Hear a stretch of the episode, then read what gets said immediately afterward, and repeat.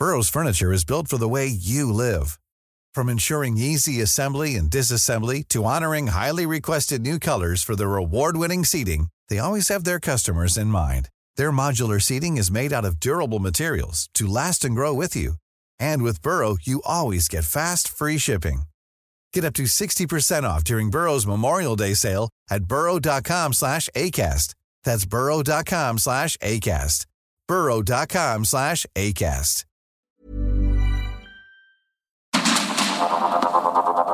Heraldo Media Group presenta Sergio Sarmiento y Lupita Juárez. Información veraz y oportuna con un toque personal y humano. Por el Heraldo Radio, donde la H suena y ahora también se escucha.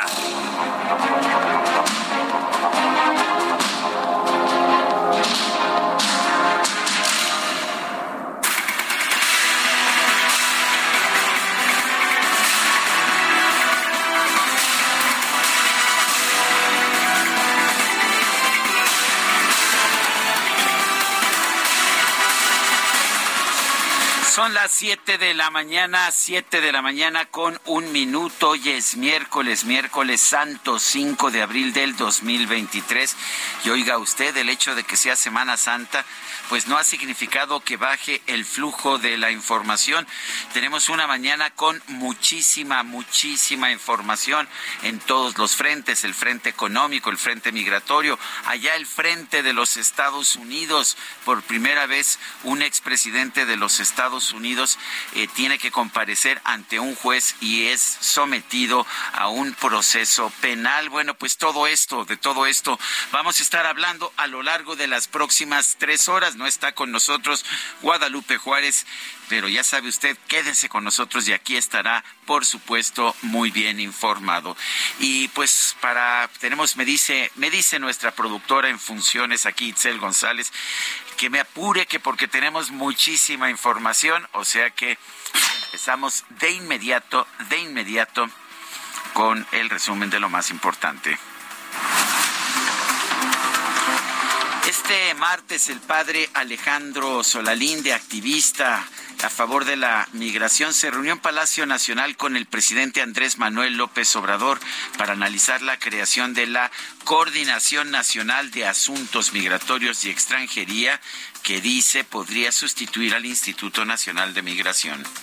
También ustedes pueden entender, yo les he explicado honestamente que lo que, lo que pasó con México era muy pues contra su voluntad.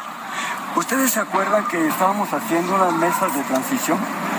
Fueron 12 mesas de transición y, fíjense, las habíamos seguido y en estas 12 mesas de transición, que fue una por mes, entregamos las conclusiones de compañeras, de compañeros, de Casa del Migrante, de, la, de todas las universidades. Es un trabajo hermosísimo. Vinieron de Estados Unidos aquí es la voz del padre Alejandro Solalinde y el presidente Andrés Manuel López Obrador anunció que el gobierno federal comprará 13 plantas de generación de energía, de generación de electricidad a Iberdrola, la empresa española que ha acosado constantemente. Estas serán administradas por la Comisión Federal de Electricidad. Vale la pena señalar que el presidente dijo que se trataba de una nacionalización. Lo que pasa es que entre más se escarba se da uno cuenta de que no. Estas plantas las está comprando una empresa que se llama Mexican, eh, Mexico Infrastructure Partners. Es una empresa privada pero las plantas serán administradas por la Comisión Federal de Electricidad. Eh, dice el presidente que la empresa estatal, la comisión tendrá mayoría en el mercado, ya que pasará de generar el 39% de la electricidad al 55%. Vamos a escuchar. Estamos eh, sellando, estamos pues eh, consumando una operación muy importante. Desde luego eh, en beneficio de pueblo de México y agradecemos mucho a Iberdrola, a su director general, a su presidente global, por eh, la voluntad de llegar a un acuerdo. Hemos tenido algunas discrepancias, pero el diálogo lo puede todo, el diálogo y la buena voluntad Bueno, claramente Iberdrola es la empresa beneficiada con esta transacción después de años de acoso por parte del gobierno de la República. Subieron, subieron fuertemente las acciones de Iberdrola ayer y hoy. El Instituto Nacional Electoral y el Gobierno Federal, a través de la Secretaría de Gobernación y de la Secretaría de Seguridad, así como de distintas dependencias y gobernadores, anunciaron un plan para blindar del crimen, crimen organizado los procesos electorales de Coahuila y del Estado de México. La consejera presidente del INE, Guadalupe Tadei Zavala, aseguró que no se vulnerará la estabilidad laboral de los trabajadores del organismo. Garantizó además la seguridad en el proceso de elecciones. Para el instituto, garantizarle a toda la ciudadanía que a más de organizar de manera correcta las elecciones, implementar de manera correcta todas las etapas del proceso electoral, garantizar que a través de estos mecanismos de coordinación con las instituciones podamos adicionalmente generarle la tranquilidad del voto, la tranquilidad de la instalación de las casillas, la tranquilidad de salir ese día a, a emitir su voto. Por su parte, el secretario de Gobernación, Adán Augusto López, afirmó que el significado político de su presencia en el INE respondió a la disposición que hay para trabajar con ese órgano de manera institucional. No se paró por el INE mientras estaba como presidente Lorenzo Córdoba, pero ahora sí. Son tiempos de demostrarle a los mexicanos que ustedes y nosotros somos capaces de construir una continuidad institucional y que haya una voluntad de nueva actitud. Este es un hecho histórico, es no nada más eh, el presentar o instalar formalmente una mesa de seguridad institucional que nos garantice y que le garantice a los ciudadanos de Coahuila y del Estado de México que habrá libre participación la Suprema Corte de Justicia admitió a trámite los recursos de reclamación tramitados por la Consejería Jurídica de la Presidencia de la República y por el Senado contra la suspensión del Plan B de la reforma electoral. Los 21 gobernadores de Morena y la jefa de gobierno Claudia Sheinbaum solicitaron a la Suprema Corte de Justicia que revierta la suspensión contra el Plan B de la reforma electoral. Por su parte, la mandataria capitalina afirmó que este exhorto busca que en el país no haya instituciones que sirvan a un partido político o a un grupo y que sean imparciales verdaderamente. La oposición se ha dedicado a decir, no solo en México, sino en el extranjero, que lo que nosotros queremos es minar la democracia en México. Si alguien luchó por la democracia en nuestro país, luchó en contra de fraudes electorales, fue el presidente Andrés Manuel López Obrador. Lo que no queremos es que haya instituciones, primero, que sirvan a un partido político o a un grupo en nuestro país que sean imparciales verdaderamente y segundo, pues que hagan eh, su trabajo de manera institucional sin el gasto de tantos recursos. La Fiscalía General de Justicia de la Ciudad de México informó sobre la detención de un ex docente de la Universidad Autónoma Metropolitana, la UAM, por el presunto delito de abuso sexual contra tres menores de edad. El hombre identificado fue identificado como Jaime Leopoldo N. Este fungía como coordinador de posgrado en la unidad Azcapotzalco. Ulises Lara, vocero de la Fiscalía Capitalina, informó que Hugo Israel N., uno de los cuatro presuntos implicados en el homicidio de dos mujeres y dos niños, cuyos cuerpos fueron abandonados en el Estado de México, fue detenido en Acapulco, Guerrero. Esta tarde les informo que personal de esta institución solicitó, obtuvo y cumplimentó una orden de aprehensión en contra de Hugo Israel N por su probable participación en dos feminicidios y dos homicidios de personas menores de edad, quienes habitaban en un domicilio ubicado en la alcaldía Gustavo Madero y cuyos cuerpos fueron localizados en marzo pasado en el municipio de Chicoloapan, Estado de México. A partir de los trabajos de inteligencia, gabinete y campo llevados a cabo por detectives de la Policía de Investigación adscritos a la Coordinación General de Investigación de Delitos de Alto Impacto, fue posible ubicar a dicho individuo en el fraccionamiento Las Playas municipio de Acapulco de Juárez, estado de Guerrero. Regina, una chica de 13 años de edad que sobrevivió al accidente del globo aerostático que se registró el sábado anterior en Teotihuacán, fue dada de alta del Hospital del Niño en Toluca. Mientras tanto, Víctor N., el piloto del globo, fue ingresado al Centro Médico Adolfo López Mateos en Toluca para su atención médica, después de la revisión de un médico legista de la Fiscalía del Estado de México. El saldo del ataque armado registrado en Playa Caleta, allá en Acapulco Guerrero, aumentó a cuatro fallecidos y cuatro heridos. Las víctimas son un prestador de servicios turísticos y tres turistas, uno de ellos menor de edad. Y la tarde de este martes hubo una balacera en la zona urbana de la ciudad de Nuevo Laredo. Esto provocó la paralización del tránsito, la huida de ciudadanos y el cierre de negocios. Dos policías de investigación fallecieron durante un ataque armado en el fraccionamiento Misión del Valle, en el norte de Morelia, Michoacán. Y debido a la violencia en Quintana Roo, la gobernadora Mara Lezama anunció un nuevo modelo de seguridad con la presentación de una iniciativa ante el Congreso del Estado. Pidió el apoyo de los ciudadanos. La Secretaría de la Defensa Nacional informó del secuestro de dos mujeres y una bebé en el municipio de Fresnillo, en Zacatecas. Dos de ellas son esposa e hija de un soldado perteneciente al 97 Batallón de Infantería.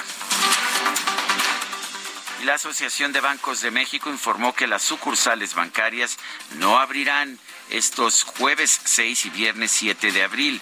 Son días feriados para el sector financiero. El expresidente Donald Trump se entregó este martes o compareció este martes ante una corte de Nueva York. Se declaró inocente de 34 cargos por delitos graves de falsificación de registros empresariales. Ante este caso, el fiscal del distrito de Manhattan, Alvin Bragg, afirmó que no se normalizará una conducta criminal grave y recalcó que todos son iguales ante la ley. Earlier this afternoon, Donald Trump was arraigned on a New York Supreme Court indictment returned by a Manhattan grand jury on 34 felony counts of falsifying business records in the first degree. Under New York state law, it is a felony to falsify business records with intent to defraud and an intent to conceal another crime. That is exactly what this case is about. 34 false statements made to cover up other crime. These are felony crimes in New York State, no matter who you are.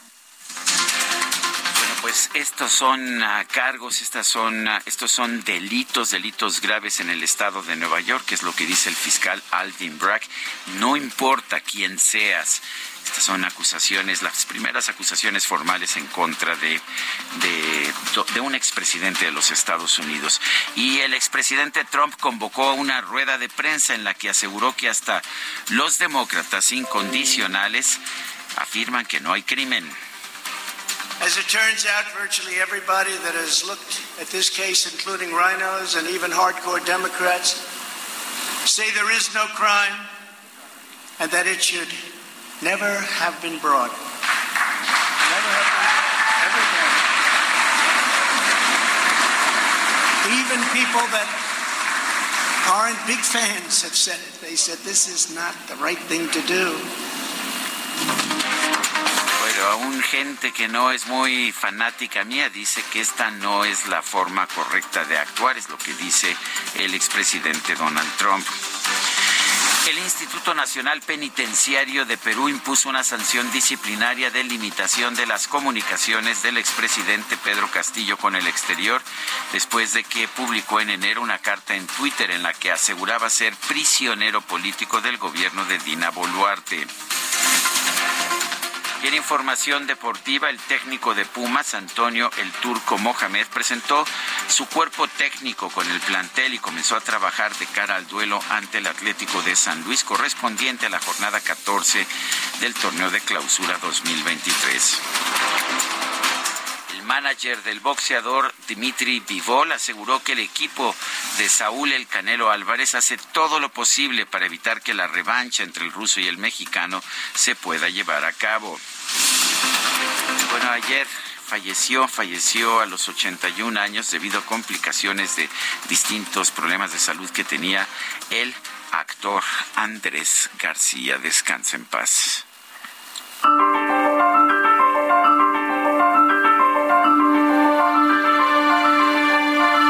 A la frase del día. La pronunció ayer el fiscal del caso Trump, Alvin Bragg. Hoy mantenemos nuestra solemne responsabilidad de asegurar que todos sean iguales ante la ley. Ninguna cantidad de dinero ni cantidad de poder cambia este duradero principio. Sí, Alvin Bragg, fiscal del caso Trump allá en Manhattan.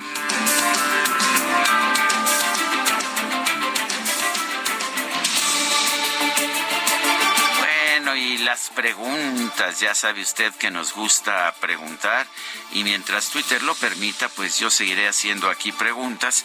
Digo mientras Twitter lo permita porque dicen que ahora habrá que pagar para hacer sondeos. Eh, pues la verdad es que no voy a pagar por hacer sondeos, pero mientras me permitan hacerlos, aquí están. Eh, dice, decíamos ayer, dañará o fortalecerá políticamente a Donald Trump la acusación de haber dado dinero ilegal a la actriz porno Stormy Daniels? Lo dañará, dice el 46.1%, lo fortalecerá 38.9%, eh, quién sabe 14.9%. Recibimos 2.322 participaciones. La que sigue, por favor. Bueno, hasta el miércoles santo me persigue el DJ Kike, pero a ver, ya está la pregunta de hoy. Eh, la pregunta es la siguiente, es la compra de, gracias, ya la coloqué en mi cuenta personal de Twitter, de, algo sirve, ¿verdad? El DJ Key que me recuerda, me recuerda que debo dar mi cuenta personal de Twitter, eh, que es, no es muy difícil, mi cuenta personal de Twitter es arroba Sergio Sarmiento y la pregunta es, ¿es la compra de 13 plantas de Iberdrola una nueva nacionalización de la industria eléctrica? Como dijo AMLO, Sí nos está respondiendo el 13.5%, no 82.2%, no sabemos 4.3%. En 55 minutos llevamos 1021 votos. Las destacadas de El Heraldo de México.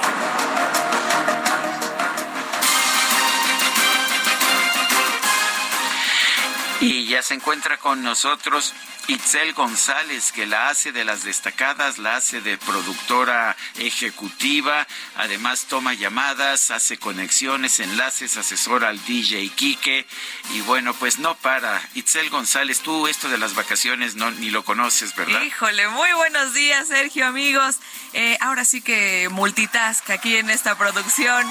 Eh, descansaron nuestros compañeros, Angelina Negrete y su servidora al frente, timoneando esta barca. Y atrás y al lado y por todos sí, ¿verdad? Ahí yo creo que nada más eh, atrás del vidrio nos ves corriendo, nos ves gritando, nos ves acomodando. al, que, al que veo que no trabaja mucho es al ingeniero, pero bueno. El ingeniero llega muy temprano y trabaja desde temprano, por eso ahorita está tranquilito, ahorita ya todo bajo control. Sí, ni cuenta se da de lo que estoy se da que estamos hablando de él, ¿verdad? No, bueno, está, está preocupado en otras cosas. Pero bueno, un fuerte abrazo al ingeniero Adrián Alcalá, por favor, DJ Kiki, unos aplausos, unos vítores y fanfarrias. No. bueno, no, no lo quiere. Está rebelde, está rebelde esta Bueno, pero a ver, ¿qué tenemos en las destacadas mucha información. Este miércoles 5 de abril del 2023 comenzamos con las destacadas del Heraldo de México. En primera plana pasan a CFE, nacionalizan 13 plantas de Iberdrola. El gobierno de México compró las instalaciones de la empresa española por 6 mil millones de dólares. El presidente cerró el trato en Palacio Nacional. País, en marzo liberan a 237 bajo amnistía. Fue posible bajo la figura anticipada, dijo Rosa Isela Rodríguez. Ciudad de México, en la policía capitalina crece presencia de mujeres. Claudia Sheinbaum y Omar García Harfuch encabezaron la ceremonia de la generación 285. Destacan aporte de ellas en la Secretaría de Seguridad. Estados, Semana Santa, reactivan tours religiosos, entidades prevén derrama de 20 mil millones de pesos en visitas a centros espirituales del país. Orbe, Nicaragua, expulsan a otro cura. Régimen lo corrió por realizar una procesión de Semana Santa sin avisar. Meta Liga MX llega a su castigo. Curro Hernández es suspendido 12 juegos en uno de los castigos más duros a un árbitro. Finalmente, en mercados activa el turismo. Semana Santa deja 160 mil millones de pesos con Canaco Servitur estima 85% de ocupación hotelera.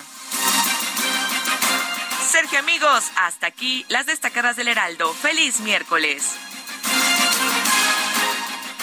Son las 7 de la mañana con 20 minutos. El expresidente Donald Trump eh, se entregó, compareció este martes en una corte de Nueva York. Se declaró inocente de 34 cargos por delitos graves de falsificación de registros empresariales. Juan Guevara, ya en los Estados Unidos, nos tiene la información. Adelante, Juan. Sergio, muy buenos días. Saludos al auditorio. Así es. El día de ayer, a eso de las 2 de la tarde, tiempo del centro de México, Donald Trump llegó a la Corte de Manhattan, eh, acompañado de sus tres abogados criminales. Fue una eh, situación que duró alrededor de dos horas. Llegó, eh, se entregó. no hubo fotografía de preso, lo que llamamos el mock shot. No se, no se le tomó la fotografía, simplemente se le tomaron las huellas digitales.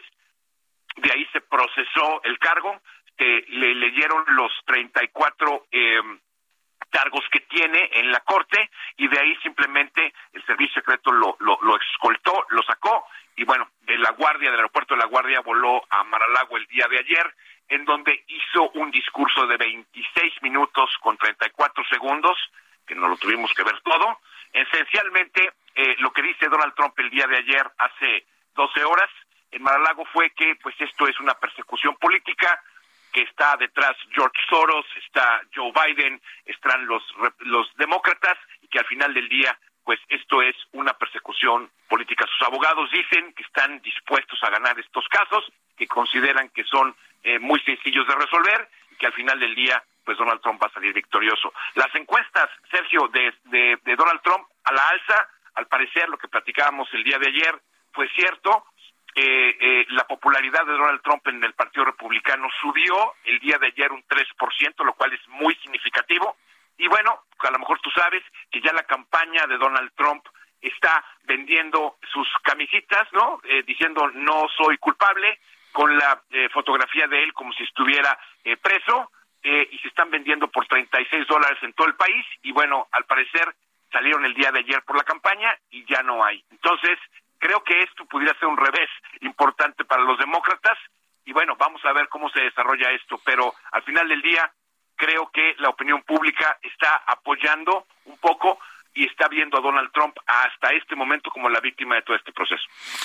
Bueno, pues uh, me parece, me, me, pareció todo como un gran show aparte. Oye, ¿qué tan, qué tan sólidas se ven las acusaciones? Estrictamente hablando, estamos viendo 34 cargos formales por una sola transacción. Y hay muchos abogados eh, que son abogados demócratas o republicanos que dicen que pues es jalar un poco o jalar demasiado estas acusaciones y que quizás pues no vaya a tener, no vayan a tener éxito. Mira, obviamente no soy abogado, pero por lo que los propios abogados dicen y lo que han dicho varios comentaristas en diferentes medios de comunicación, al final del día es una acusación que o estas acusaciones están eh, eh, ellos lo llaman excedidas, es decir, están tratando de pintar un panorama de Donald Trump. Sí, Donald Trump hizo todo lo que hizo, Donald Trump le pagó a Stormy Daniels, Donald Trump falsificó récords, pero al final del día, eh, mucho de, la, de, lo que se menciona es que si no hubiera sido Donald Trump, quizá esto ni se hubiera generado, no hubiera generado tanto escándalo. Entonces, vamos a ver qué es lo que dice el juez. El juez, eh, obviamente, dice a Donald Trump que lo odia. Vamos a ver qué sucede, cómo se defiende. Pero bueno, esto es un drama en la política de este país y pues tendremos que seguirlo para ver en dónde desencadena. Pues muy bien, por lo pronto la próxima audiencia hasta diciembre y estaremos al pendiente de este caso. Un fuerte abrazo, mi querido Juan Guevara. Un abrazo, mi Sergio. Saludos. Gracias. Sí, el 4 de diciembre es la siguiente audiencia. Bueno, esto va a pegar de lleno ya en la campaña presidencial del 2024. Mientras tanto, nosotros vamos a una pausa. Son las 7 de la mañana, 7 de la mañana con 24 minutos. Hay muchísima información. No se despegue de su radio, no se despegue de su aparato de internet, de su dispositivo, de su teléfono celular, donde quiera que nos esté escuchando. Le recuerdo, nuestro número de WhatsApp es el 55 2010 96 47. Repito, 55 2010 96 47. En Twitter, arroba Sergio Lupita. Le recomiendo también arroba Heraldo de México. Regresamos en un momento más.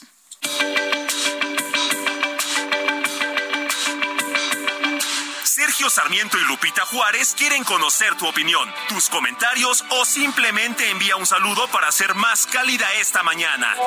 Envía tus mensajes al WhatsApp 55 20 10 96 47.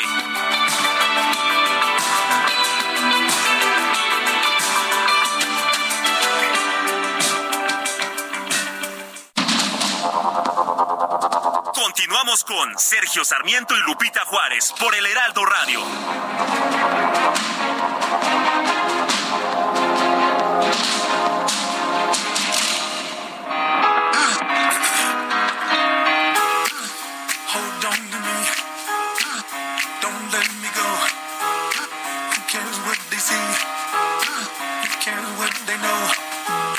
Your first name is free.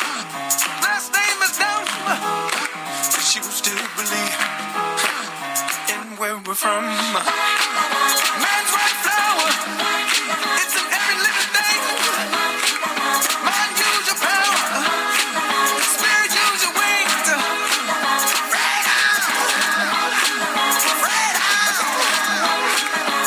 Bueno, pues qué podemos decir es miércoles, miércoles que se siente casi como viernes, aunque nosotros sí vamos a estar trabajando aquí en vivo con toda la información del día jueves y viernes. Pero a ver, es viernes, no, es casi viernes, es miércoles, pero parece como viernes.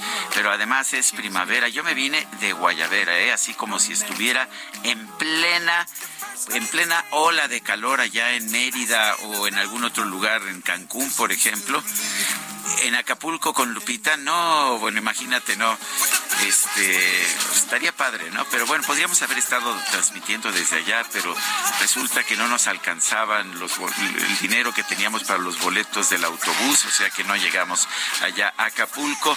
Entonces nos quedamos aquí, ya saben ustedes, el DJ Kike Itzel González. Claro que sí. Angelina Negrete, mejor conocida como Angelina Jolie, y por supuesto el ingeniero Adrián Alcalá, que está metido en sus ondas. Él ni pela ni nada, pero bueno, él siempre metido en sus dispositivos electrónicos. Yo creo que debe estar viendo repeticiones de la NFL, porque ya lo conozco, ya lo conozco. Bueno, pues el, el hecho está en que vamos a estar escuchando el día de hoy a Pharrell Williams. ¿Por qué? Pues porque, porque ganaron la votación, pues se pusieron de acuerdo. Ya saben ustedes, Women Power. Y bueno, pues ya los hombres no tenemos ni derecho al voto. Para nada. Pharrell Williams. Pharrell Williams está cumpliendo 50 años. Nació el 5 de abril de 1973. Escúchelo usted.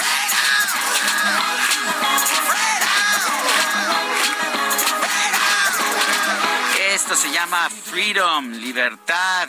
Tenemos mensajes de nuestro público. Espero que usted nos esté escuchando esta mañana. Si, si nos está escuchando, ya sabe que en días de fiesta nos sentimos solitos. Manifiéstese usted y lo puede hacer a nuestro número de WhatsApp, el 55 2010 96 47. Repito, 55 2010 96 47. A propósito, el presidente también está trabajando, tiene su mañanera de hoy, aunque nos dicen que él sí no aguantó y que se toma jueves y viernes santo.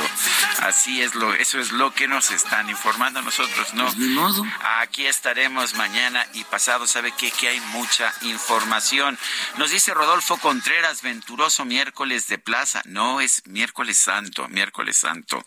Ayer la gran ganadora Iberdrola, el gran perdedor México. Qué fácil es dilapidar el dinero ajeno, es lo que nos dice Rodolfo Contreras de Querétaro. Amy Shehoa, ¿de qué sirve la supuesta nacionalización de la industria eléctrica si no se produce un, un solo watt adicional de energía, ni bajan los precios del consumo de energía? Otro fraude más del gobierno más corrupto de la historia para concentrar todo el poder. Vamos de mal en peor. Saludos cariñosos de su fan número uno. Jorge Vázquez de Iztacalco. Buenos días. ¿Me podrían decir qué empleos ha tenido nuestro presidente, aparte de siempre andar en la grilla? ¿Qué maestrías tiene? ¿Cuántos idiomas habla? Bueno, pues ¿qué estudios tiene? Tiene una licenciatura en Ciencias Políticas de la UNAM. Se la, hizo bien, ¿eh? porque la hizo, se tardó un tiempo, se tardó como 12 años en concluir la licenciatura, pero sí la concluyó.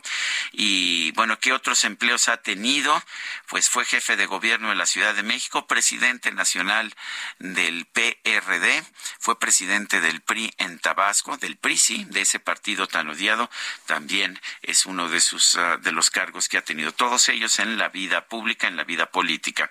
Son las siete con treinta y cinco. El presidente López Obrador informó este martes que envió una carta al gobierno, o más bien envió una carta a su homólogo chino, al presidente de China, Xi Jinping, con el fin de solicitar apoyo para controlar los envíos de fentanilo que llegan a México desde Asia, como otras cartas que son claramente escritas por el propio presidente.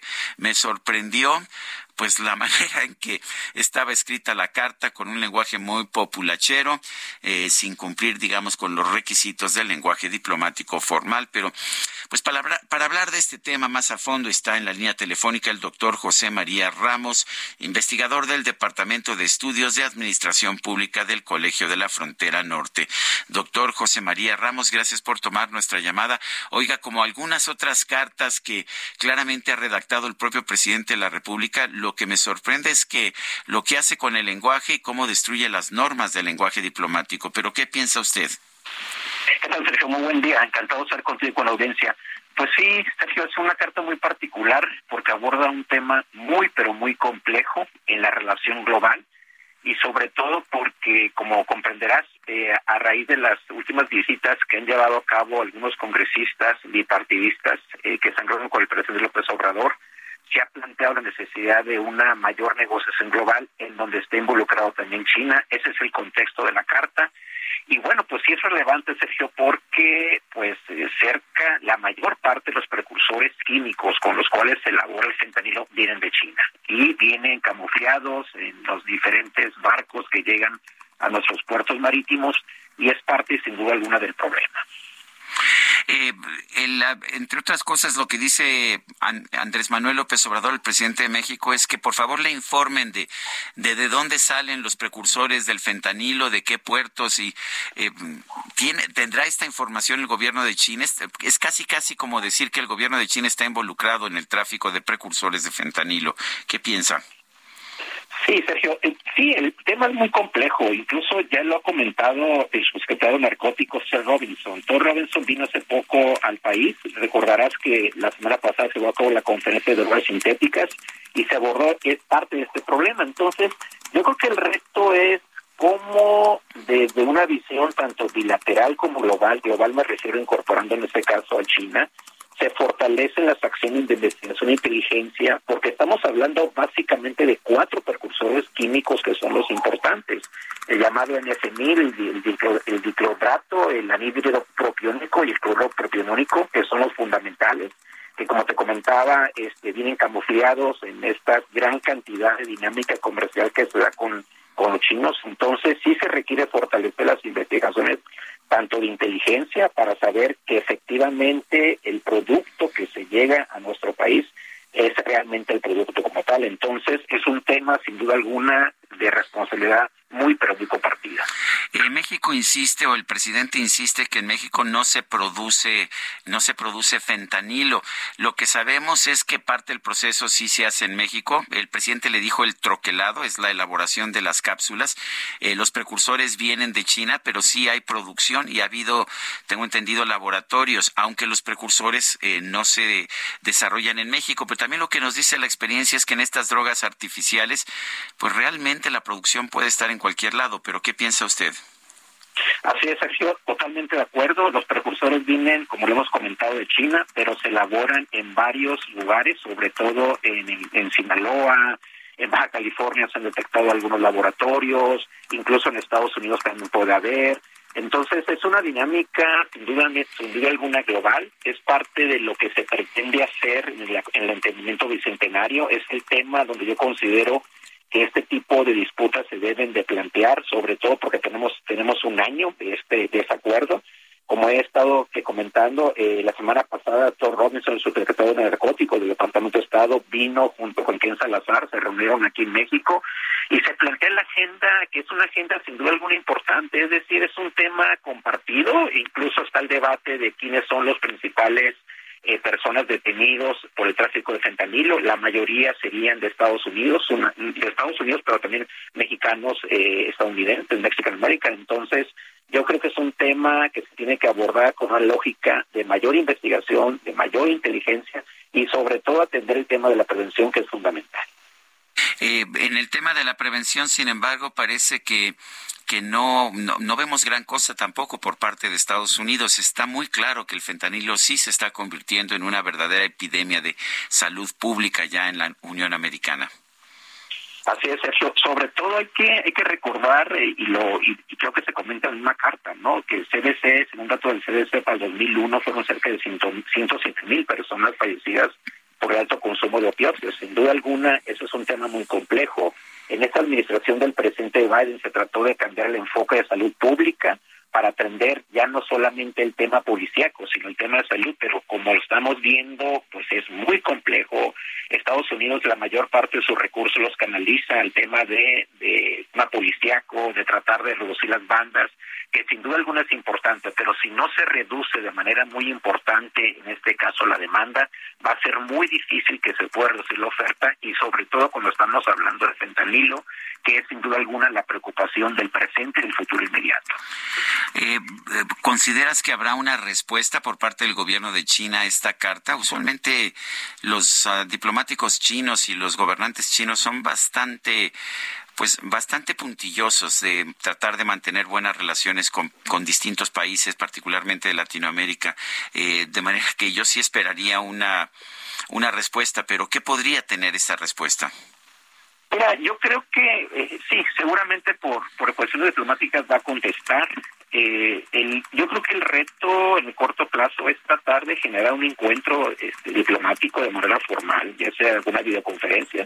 Ya ves que hoy creo que hay una videoconferencia con, con hoy o mañana con, con algunos gobernantes latinoamericanos. El tema creo que lo merita, sobre todo que además del tema que tenemos en este caso del fentanilo y sus precursores, pues tenemos una relación comercial muy importante. Se avecina una, una serie de conflictos importantes en la relación con, con Estados Unidos. Entonces yo creo que es una relación estratégica con China, igualmente con Estados Unidos, y yo creo que en la medida en que México pueda hacer una serie de propuestas interesantes sobre, sobre estos temas, yo creo que se avanza un poco la distinción global y particularmente porque China va a ser un actor muy importante del presente y futuro inmediato.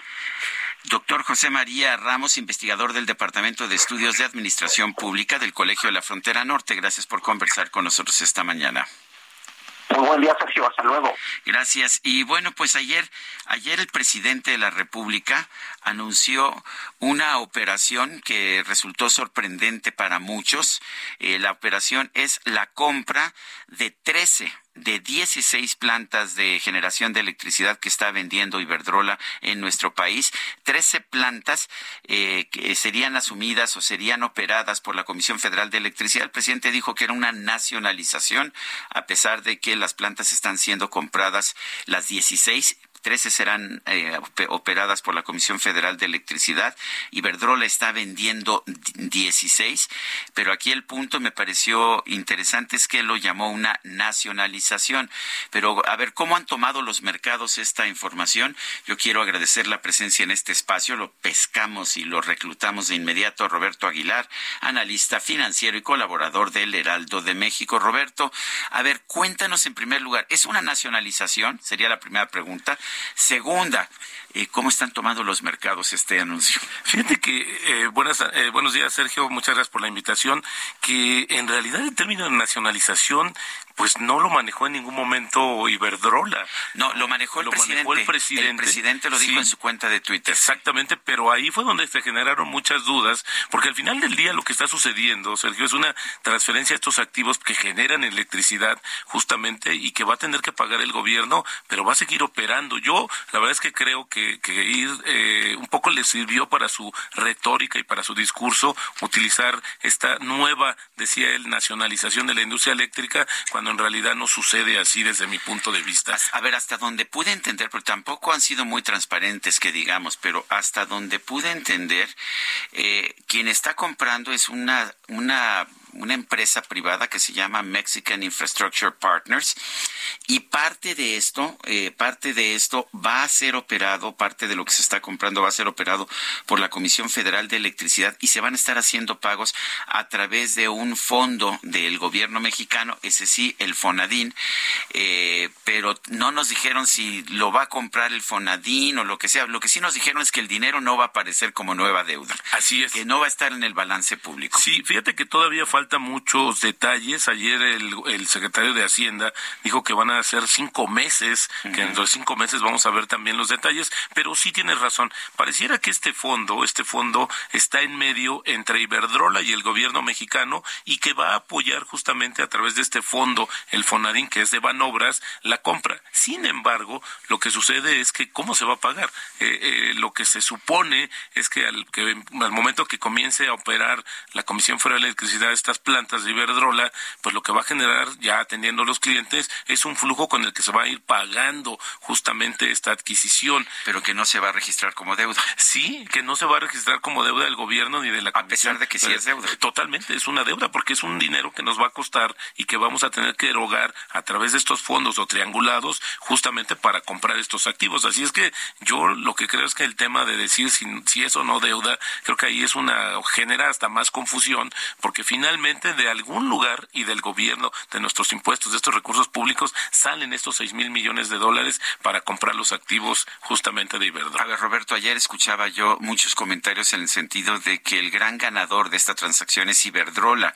Eh, pero a ver, ¿qué nos dicen los mercados? ¿Cómo le ha ido a Iberdrola estas últimas horas? Bueno, fíjate que sí, efectivamente desde ayer comenzaron a subir sus acciones, hoy están ganando más de 2%. Este precio, eh, tenemos... Es un aumento significativo, aunque tampoco espectacular.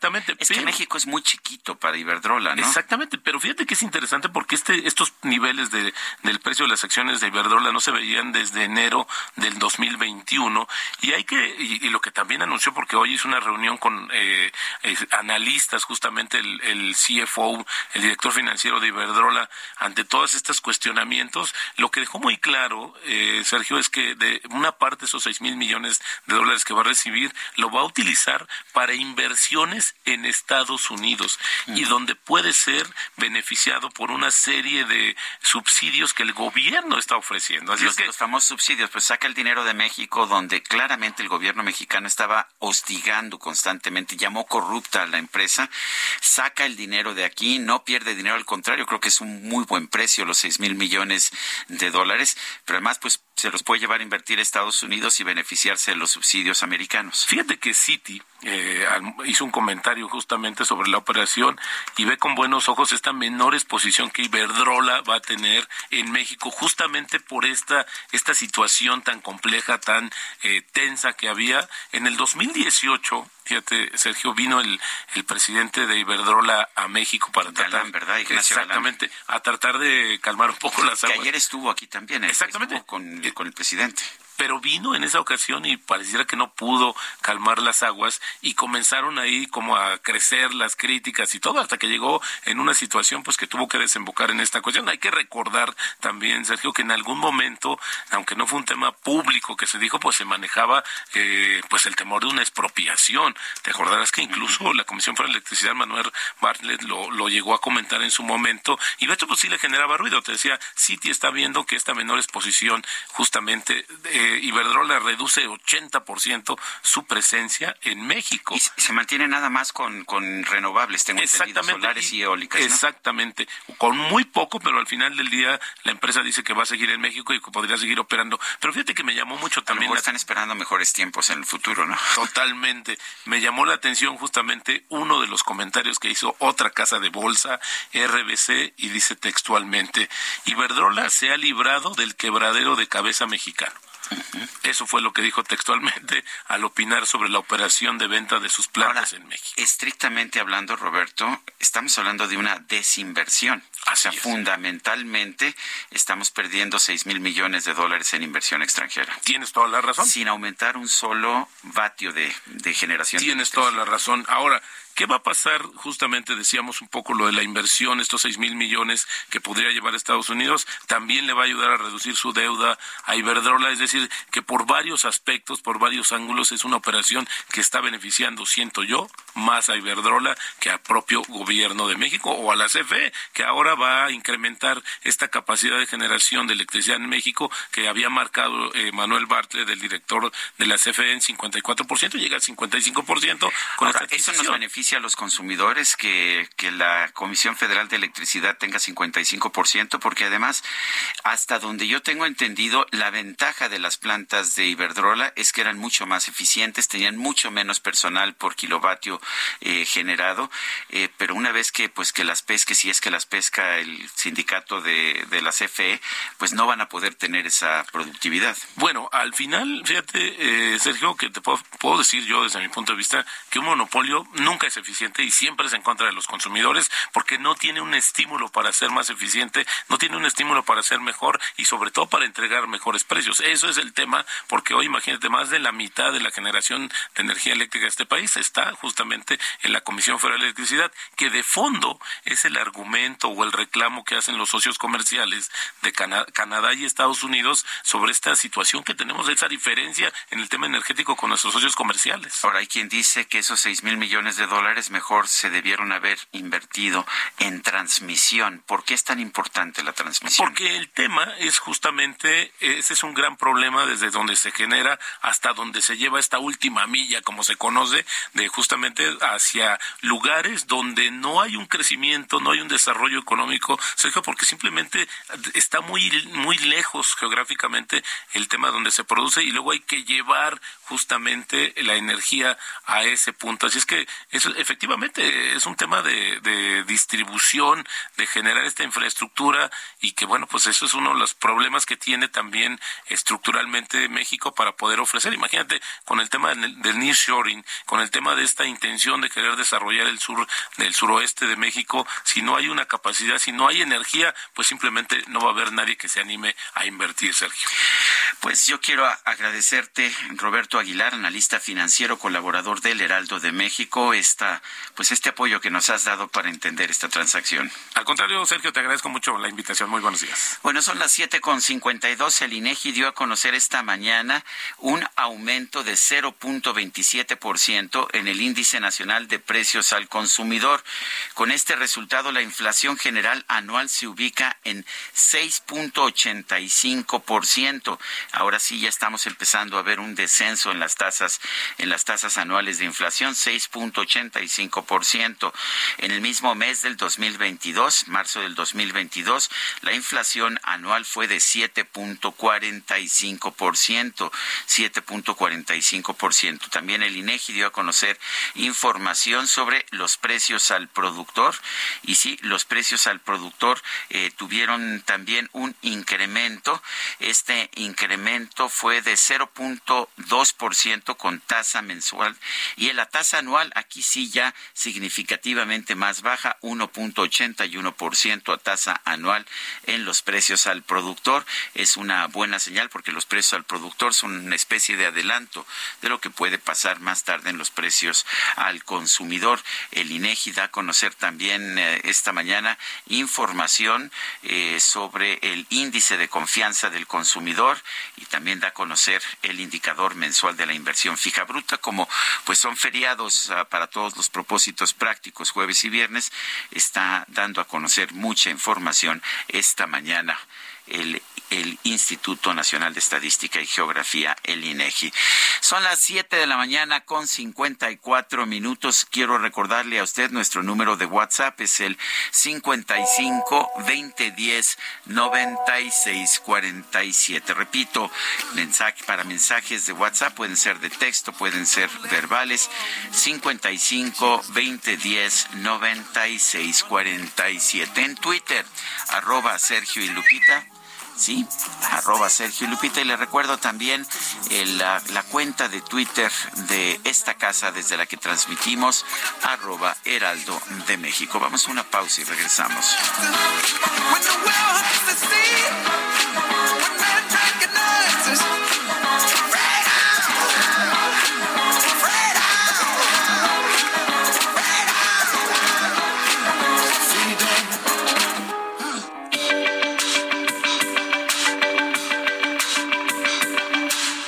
Sarmiento y Lupita Juárez quieren conocer tu opinión, tus comentarios o simplemente envía un saludo para ser más cálida esta mañana.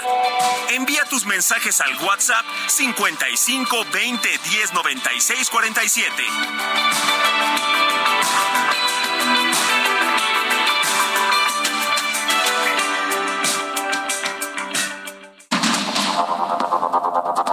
Continuamos con Sergio Sarmiento y Lupita Juárez por el Heraldo Radio.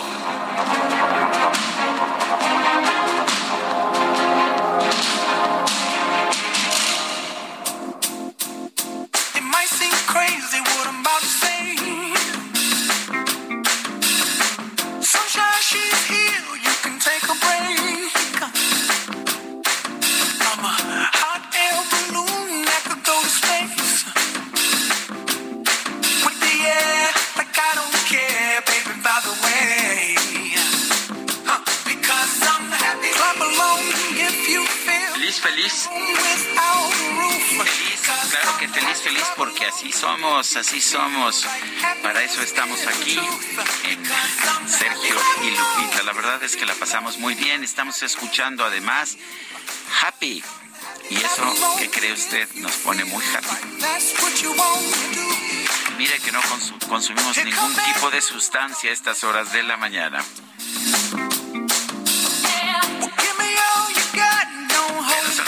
La mañana con un minuto. Le recuerdo, si está usted, si está usted ahí, si no ha desaparecido del panorama, si está despierto, si está sobreviviendo a los embates de la Semana Santa, manifiéstese, manifiéstese. Y lo puede hacer al 55 2010 96 47. Hágalo por WhatsApp, por favor.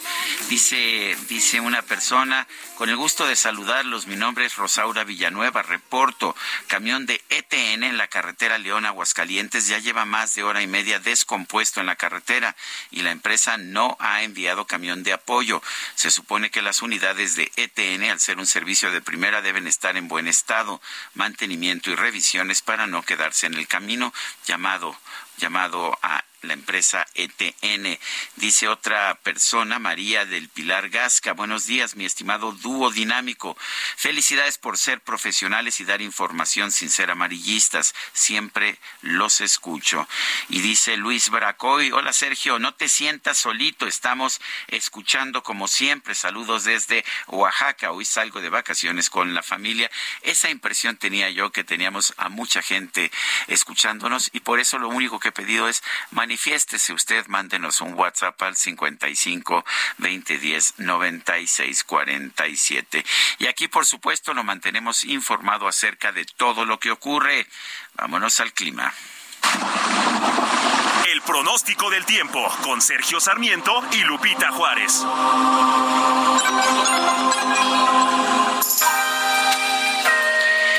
Lidia González, meteoróloga del Servicio Meteorológico Nacional de la Conagua. Adelante, ¿qué nos tienes esta mañana?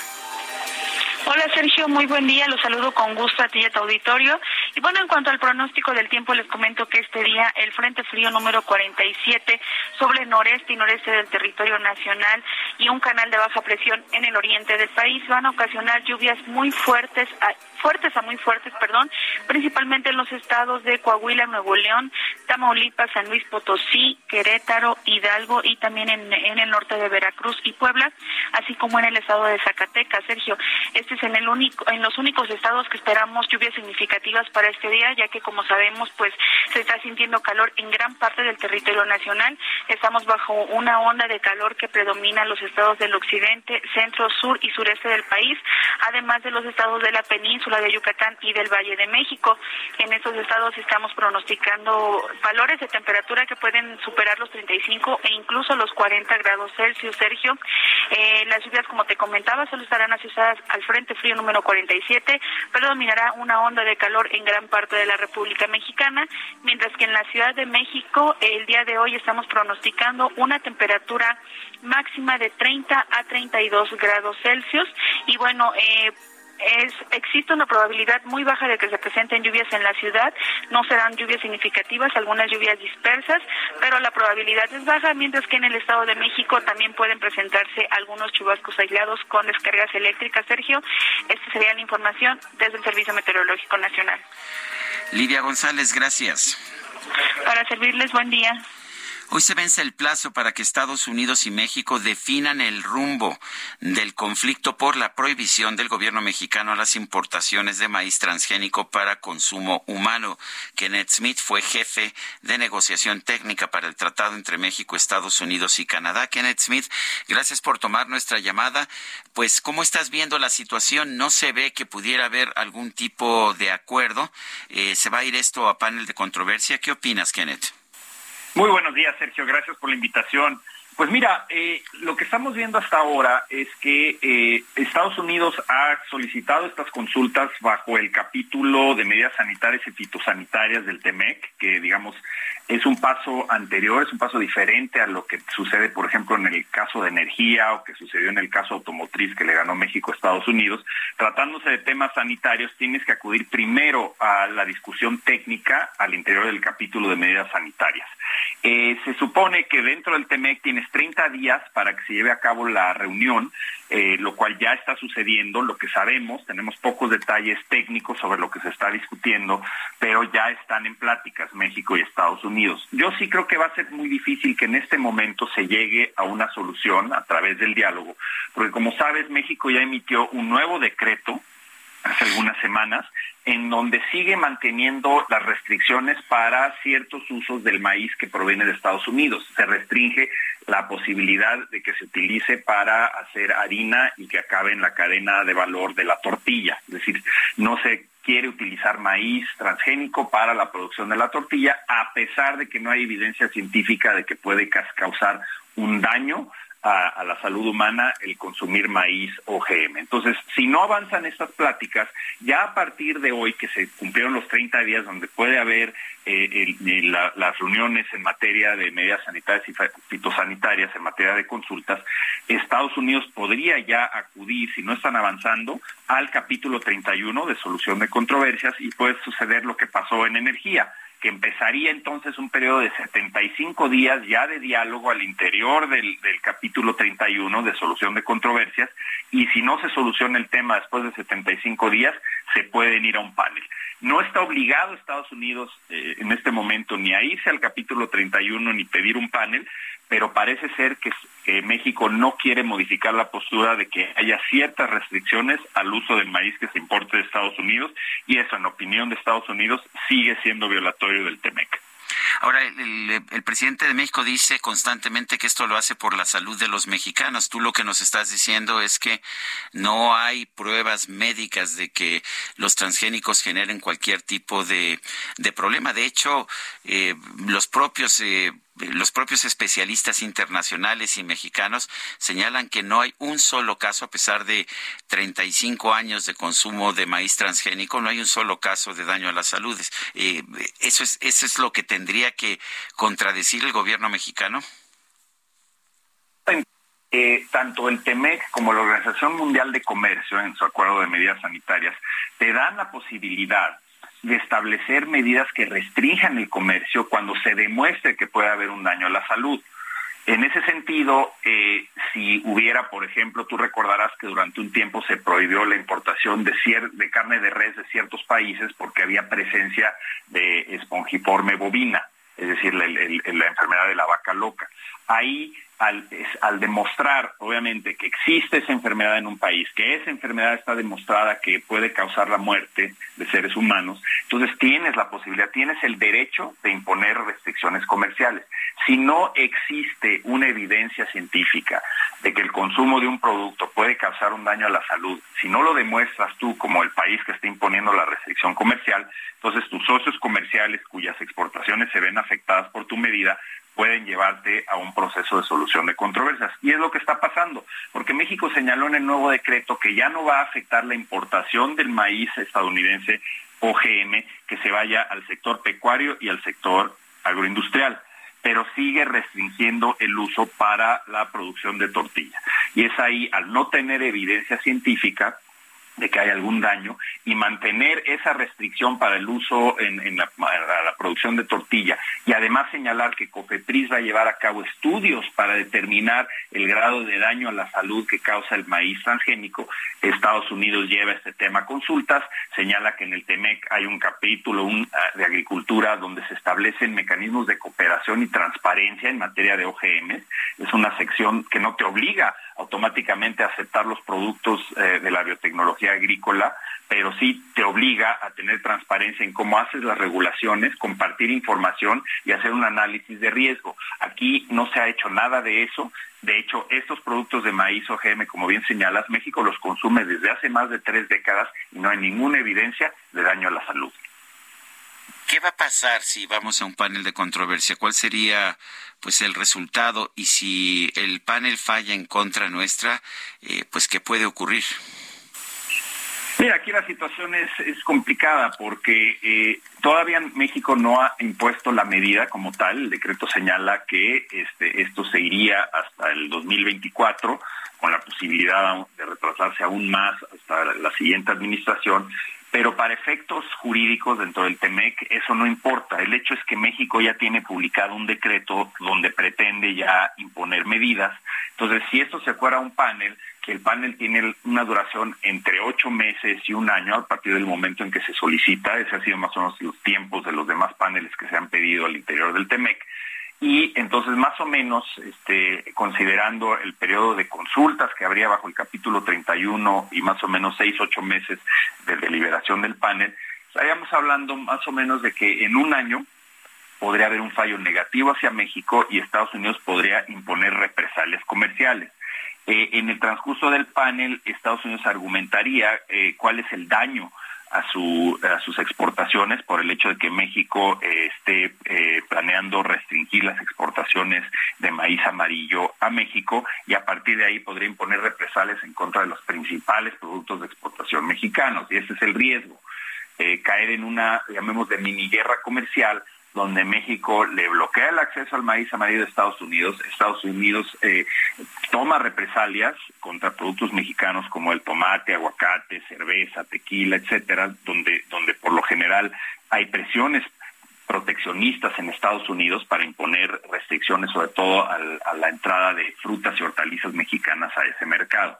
Entonces, ese podría, esa podría ser la consecuencia, podría tener un impacto negativo en las exportaciones mexicanas y, por supuesto, el impacto al final de cuentas es un daño a aquellos sectores que tienen mucho éxito exportador de México hacia Estados Unidos. Pues Kenneth Smith, ex jefe de negociación técnica para el tratado entre México, Estados Unidos y Canadá, gracias por tomar nuestra llamada. Muchísimas gracias, Sergio, y está a tus órdenes. Son las 8 con 13 minutos. Vámonos con el Químico Guerra. El Químico Guerra. Con Sergio Sarmiento y Lupita Juárez. Químico Guerra, ¿cómo estás? Buenos días. Sergio, buenos días con una buena noticia. Por eso estaba yo ahorita recapacitando acerca de lo que acabo eh, de oír. Qué necesidad, ¿no? Cuando no existe ningún dato científico que apoye los motivos por los cuales México está entrando en esta controversia eh, con los Estados Unidos. ¿Qué necesita? Por otro lado, Sergio, buenas noticias. Se diseñan nuevas plantas para conservar agua y resistir las sequías. Esto es verdaderamente una respuesta muy interesante desde el punto de vista científico para lo que se nos viene encima con el calentamiento global. Investigadores del Instituto de Ingeniería Genómica de la Universidad de Illinois han podido modificar la manera en que un cultivo hace uso del agua, o sea, cómo administra una planta misma el agua que está absorbiendo, mejorando su eficiencia hídrica sin comprometer el volumen producido. Esto lo logró el equipo encabezado por el doctor Stephen Long, director de Biología de Plantas y Ciencias Agrícolas en el Instituto de Ingeniería Genómica y en Illinois, alterando la expresión de un solo gen presente en todas las plantas. Los resultados de esta investigación, patrocinada por el proyecto de ciencia fotosintética incrementada de la Fundación Bill y Melinda Gates, se publicó en Nature Communications y es un hito en la manera en que vamos a poder responder ante este gran reto que es qué va a pasar con los cultivos, Sergio, cuando tengamos disminuciones muy importantes en la precipitación pluvial en ciertas zonas, sobre todo en la esquina noroeste de nuestro país, en donde, por cierto, el cultivo de hortalizas, el cultivo de frutas son tan exitosos, o para producir eh, agaves, ¿verdad?, que hagan un uso más racional del agua en climas ya prácticamente semidesérticos, cuando se venga esta cuestión de la desertificación y la sequía por eh, la eh, prolongación no de los estiajes. Y entonces esta es una eh, eh, pues investigación interesante. Y lo que más me gustó Sergio es que está libre. O sea el doctor Stephen Long insistió en que estos resultados esta investigación que ya está siendo aplicada sea disponible en todo el mundo para todos los países en una forma gratuita. Una investigación que se denomina como abierta, cualquiera tiene acceso y cualquiera puede eh, acceder a esta forma de eh, producir eh, los genes, ¿verdad? Bueno, más bien hacer hacer la transcripción genética para que las plantas puedan hacer esta administración más racional del agua, Sergio. Bueno, y por lo que me estás diciendo, esta pues esta tecnología que puede ayudarnos tanto también es de modificación genética, también es transgénica. Sí, definitivamente. Sergio, es, como decía yo al principio con esta cuestión eh, de que qué necesidad cuando no hay eh, documentación, nada científico que nos diga que hacen daño, esto ya está, es un, es un grado de libertad del ser humano, como haber dominado al fuego o haber iniciado la agricultura. La cuestión de la genética es un grado de libertad que se da el ser humano y pues eh, regresaríamos a la edad de piedra si no la estamos usando. Es una cuestión transgénica, efectivamente, se está modificando, pero en este caso con un solo gen. Eso fue lo interesante que se vio, que es el gen que es el administrador de la manera en que la planta, eh, digamos, usa el agua, ¿no? No no es una cuestión de que no vaya a usar el agua, sino cómo lo va a usar. Hay, hay un fenómeno, Sergio, que se llama la evapotranspiración.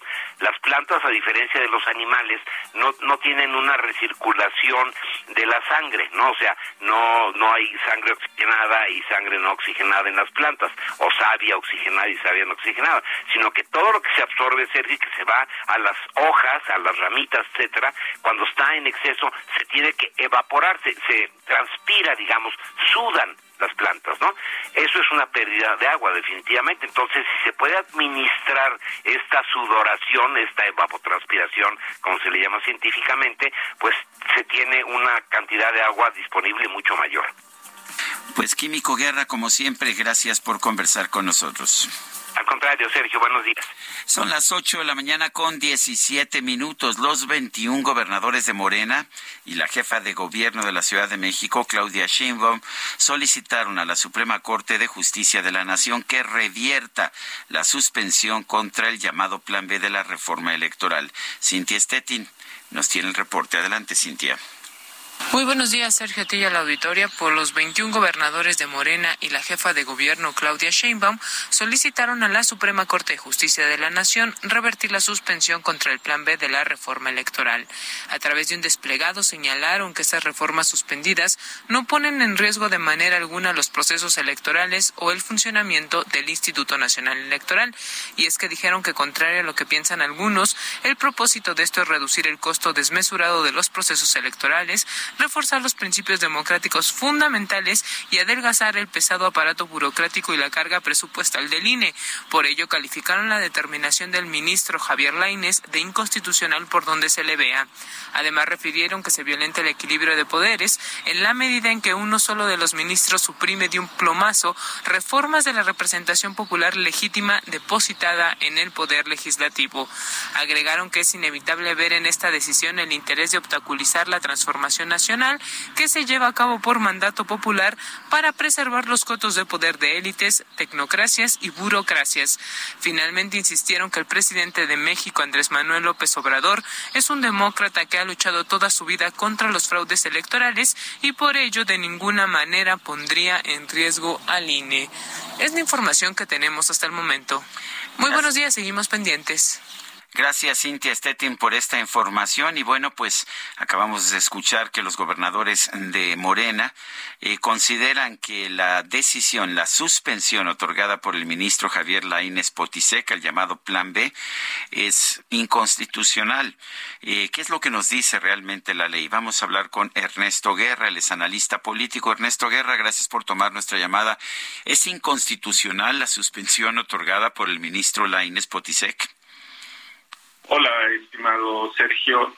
No, no, no, es inconstitucional. Me parece que se ha generado una narrativa, un discurso por parte del partido en el gobierno eh, para señalar justamente lo que no dice la Constitución.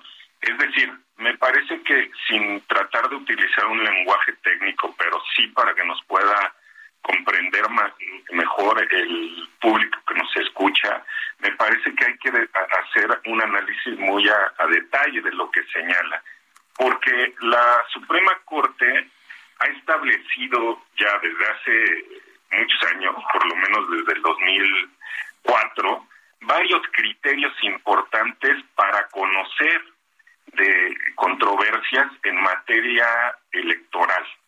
Pues esto es importante decirlo, no es de ahorita.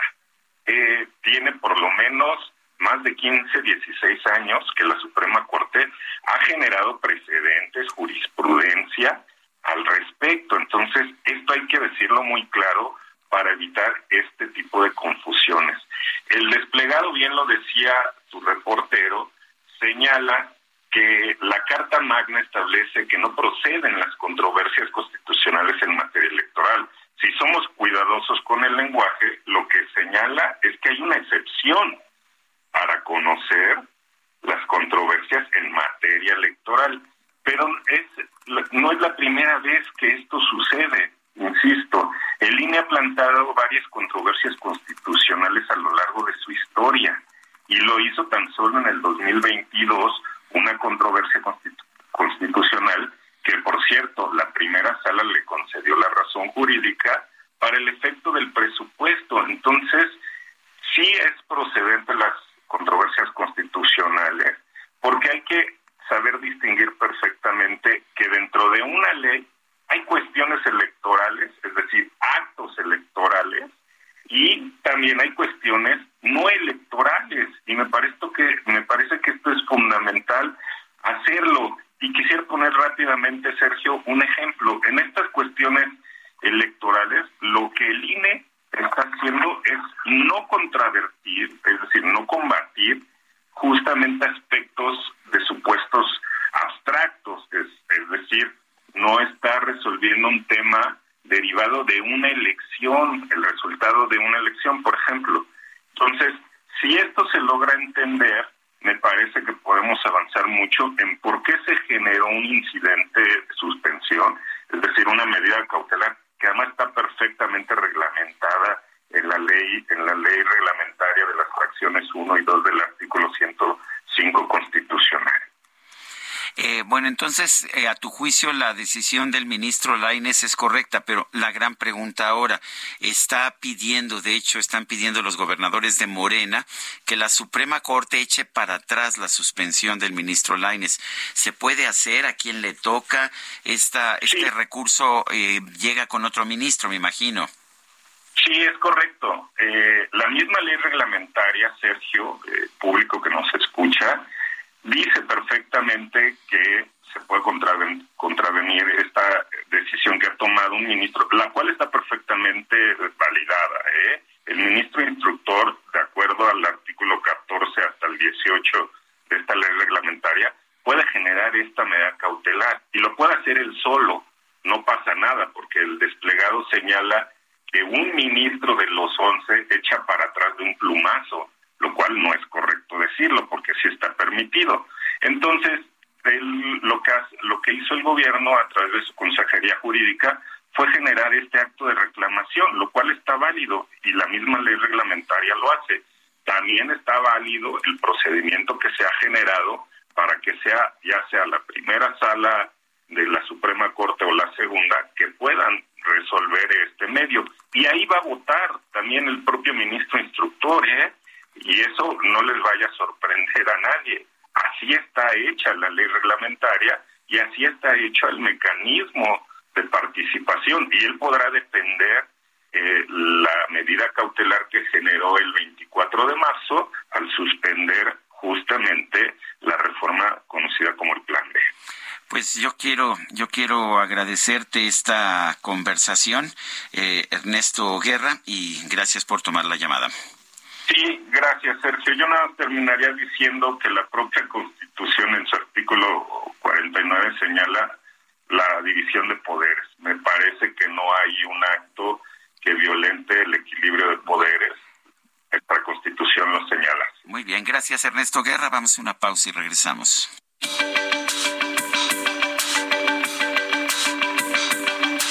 Sergio Sarmiento y Lupita Juárez quieren conocer tu opinión, tus comentarios o simplemente envía un saludo para ser más cálida esta mañana. Envía tus mensajes al WhatsApp 55 20 10 96 47.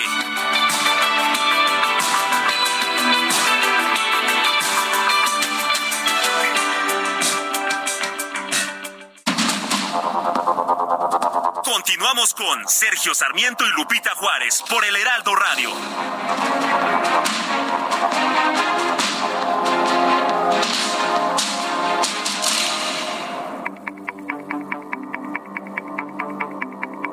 Jaque Mate con Sergio Sarmiento. Burrow is a furniture company known for timeless design and thoughtful construction and free shipping, and that extends to their outdoor collection. Their outdoor furniture is built to withstand the elements, featuring rust-proof stainless steel hardware, weather-ready teak, and quick-dry foam cushions. For Memorial Day, get 15% off your Burrow purchase at burrow.com slash ACAST and up to 25% off outdoor. That's up to 25% off outdoor furniture at burrow.com slash ACAST.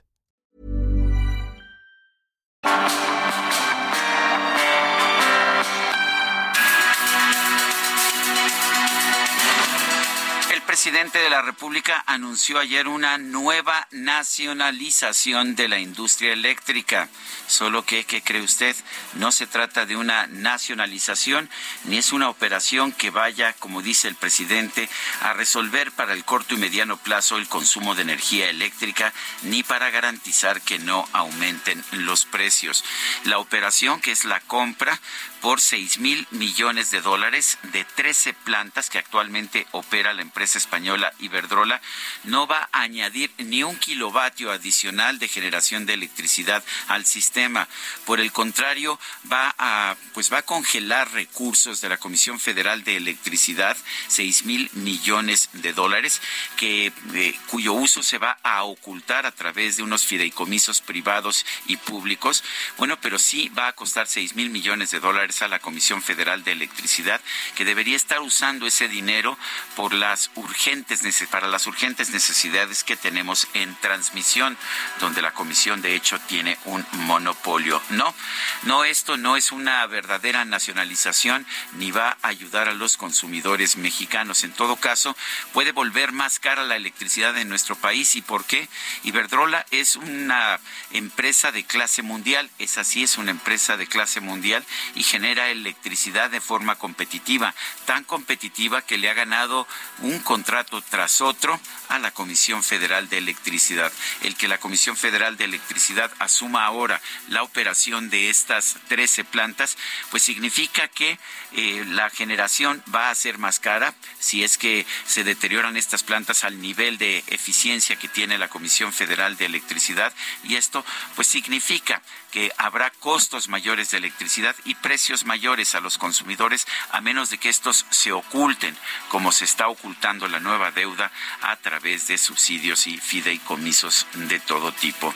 No, no estamos viendo una nueva nacionalización, estamos viendo una transacción que ayuda mucho a Iberdrola, por eso han subido sus, uh, sus acciones en, estos últimas, en estas últimas horas, pero que a la Comisión Federal de Electricidad le genera mayor deuda que puede ayudar nada más a empeorar la eficiencia de nuestro sistema eléctrico nacional.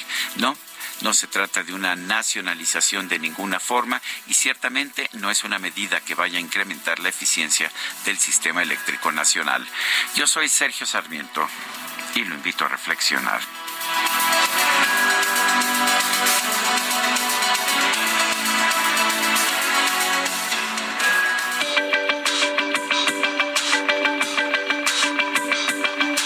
Sergio Sarmiento, tu opinión es importante.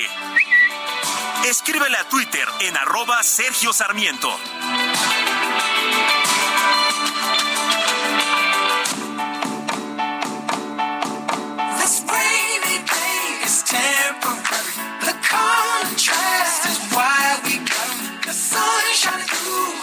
This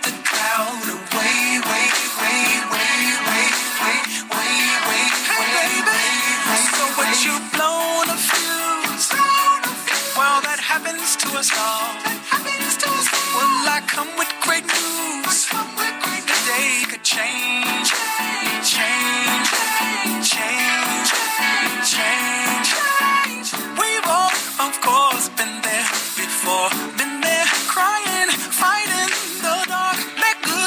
probadita de la música de Pharrell Williams. Estamos felices y estamos, por supuesto, ya sabe usted, festejando con alegría el cumpleaños número 50 de Pharrell Williams. Esto se llama bien. Ah, muy bien, requete bien. Estoy 100% de acuerdo. Mi querido DJ Kike, quien también tiene una sonrisa importante. Esto se llama Just a Cloud Away. A solo una, solo una nube. eh, Es, a una nube de distancia. Pero bueno. Vamos con mensajes de nuestro público. Bueno, dice Ana Lilia Cepeda, es un gusto, querido Sergio, es un gusto estar informados por tu ayuda y clara palabra. Va un cariñoso abrazo para ti y todo el equipo. Gracias, Ana Lilia Cepeda. Dice otra persona, excelente día. Los escucho con mucho agrado. Me pregunto en qué momento despertaremos los mexicanos para evitar que siga el crimen organizado y los políticos de México y Estados Unidos imponiendo el derecho de piso en todo el país, fomentando bandas criminales armadas en Michoacán, Guanajuato, Estado de México, Guerrero, Zacatecas, entre otros. Volveremos a tener libertad sin ser asesinados, secuestrados, intimidados o extorsionados. Les mando un abrazo. Dice otra persona, buenos días Sergio, los escucho desde Te- Teotihuacán, los felicito por su forma de informar, los escucho desde hace mucho tiempo, que Dios los bendiga. Mi nombre es Clemente Santa María ya sabe usted que la pronunciación de Teotihuacán o Teotihuacán tiene esas dos formas. Teotihuacán dicen los puristas de las lenguas originarias. Teotihuacán, pues quienes eh, dicen ya está españolizada esa palabra desde hace mucho tiempo. Pero en fin, ahí están. Y bueno, le hemos estado dedicando mucho tiempo a un tema que me parece importante, que es el anuncio del gobierno federal de que va a comprar 13 plantas de generación de energía a Iberdrola, las cuales serán administradas por la Comisión Federal de Electricidad. El presidente dijo que es una nueva nacionalización de la industria eléctrica. La verdad es que yo veo, pues, tengo muchas dudas al respecto. Lo bueno es que hay gente que sabe de estos temas con quien podemos platicar. Paul Alejandro Sánchez es profesor del TEC de Monterrey y experto en energía. Paul Alejandro Sánchez, gracias por tomar nuestra llamada. Cuéntanos, Paul, eh, ¿de verdad es una nacionalización? ¿Qué tal, Sergio? Muy buenos días. Eh, pues vaya que en términos prácticos y siendo puristas no podríamos decir que es una nacionalización, eh, pero en términos de, ideológicos, de, lo que se vende al, pueblo, se ha señalado que es una nacionalización porque, em, digamos, hay un interés de México por financiar la compra de estos activos a través de un fondo eh, de gestión de activos que se llama México Infrastructure Partners. Eh, no es una nacionalización en, en términos de lo que se conoce, normalmente, pero pues en términos prácticos está buscando hacer un paralelismo con las compras que hizo también el presidente eh, López Mateos en los, en, eh, los años 60 para eh, poder llamar que, digamos, para decir que esto es parte de los activos de la nación. Entonces, pues de alguna forma, en términos ideológicos, se ha señalado que es una segunda nacionalización. Eh, bueno, hay, aquí, aquí, hay varios temas. Una, Iberdrola anuncia que está vendiendo 16 plantas. El gobierno, Andrés Manuel López Obrador, dice que están adquiriendo 13. Me quedan tres ahí en el camino que no sé bien qué pasa.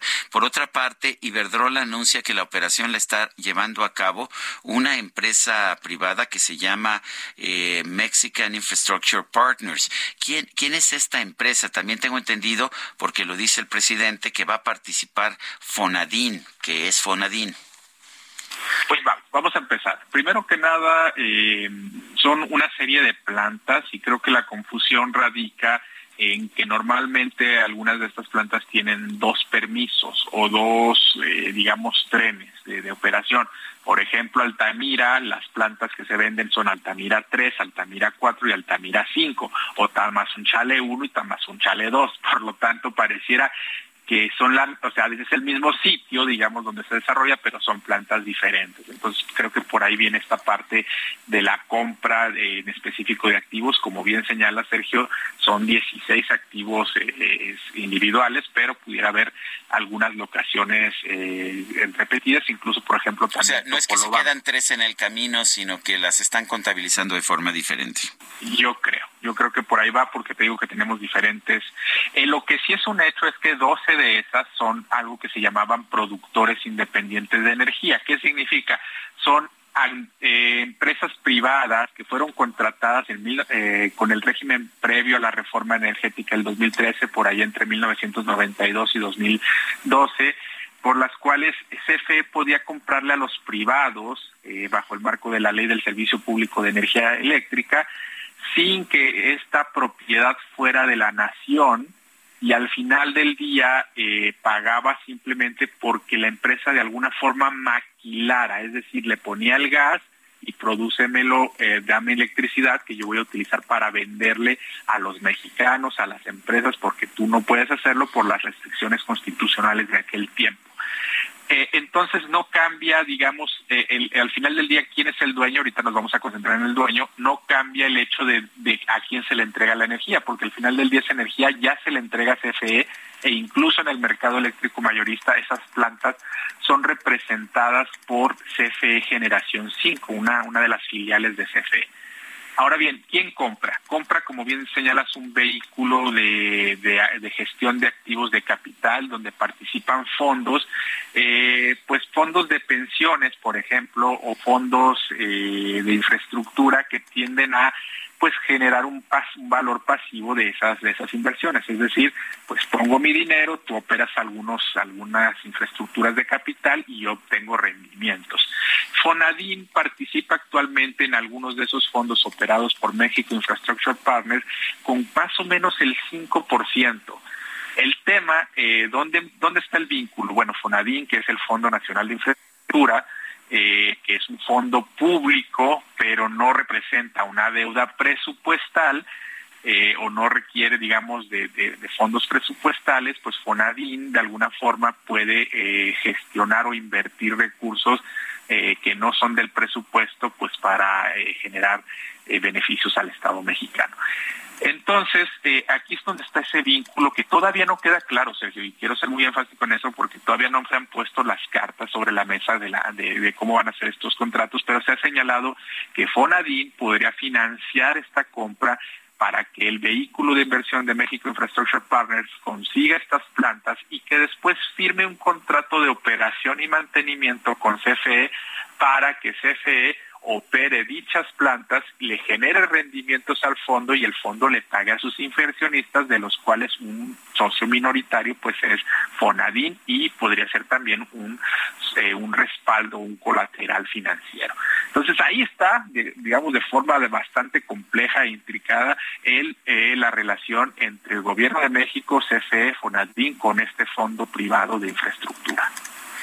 Eh, fundamentalmente, si, si alguien está pagando seis mil millones de dólares, eh, a lo mejor lo está haciendo en este momento, pero tarde o temprano eso tú piensas que va a quedar eh, en un gasto de la Comisión o en una inversión de la Comisión Federal de Electricidad. No, pero no se descartaría que eventualmente en México Infrastructure Partners pudiera vender esos activos a CFE. para eso CFE tendría Exactamente, pero para eso pues tendría que SFE también tendría un impacto en su deuda, habría que reevaluar las operaciones eh, y además digo, no, no le genera un beneficio neto, ¿no? Pero es una posibilidad, podría ser. Como, hemos visto, mucho de esto son victorias políticas más que racionalidad económica. Eh, Paul, cuéntanos eh, qué significa esta operación para Iberdrola. Vimos que subieron, de hecho, de manera significativa las acciones de Iberdrola. Sabemos también que en este mes de abril Iberdrola va a tener su asamblea de accionistas, que es muy importante para, para el, director general, para el CEO, Ignacio Galán? Pues mira, no creo que haya sido, creo que esto fue un poco más eh, abrupto de lo esperado, no creo que haya sido un plan de largo plazo, bueno, más bien de corto plazo, vender los activos de México. Sin embargo, pues ante el interés eh, y ante el interés, de, digamos, de corto plazo de México y el interés de largo plazo de Iberdrola, se, coinciden los intereses. Bueno, y el, hostigamiento a Iberdrola, o esta empresa que ha sido, me imagino, la empresa más cuestionada en las mañaneras, que ha sido llamada corrupta, pues no, no le conviene ya a Iberdrola lavarse las manos y decir, bueno, te vendo el 87% de mis activos. Sí, sin duda. Y, y, no solo eso, pero es como te los vendo porque tengo también interés de, de, tengo otras proyecciones de largo plazo. Por ejemplo, anunciaron hace unos seis días que querían invertir o aumentar sus inversiones en el Mar del Norte a través de Scottish Power, eh, la filial de Iberdrola en el Reino Unido. Entonces, pues, digamos es, me pagas por mis activos, me voy del país y tengo un lugar donde puedo colocar este esta nueva inversión y no va a ser en México. Esto va a representar pues para nosotros una desinversión de inversión extranjera directa.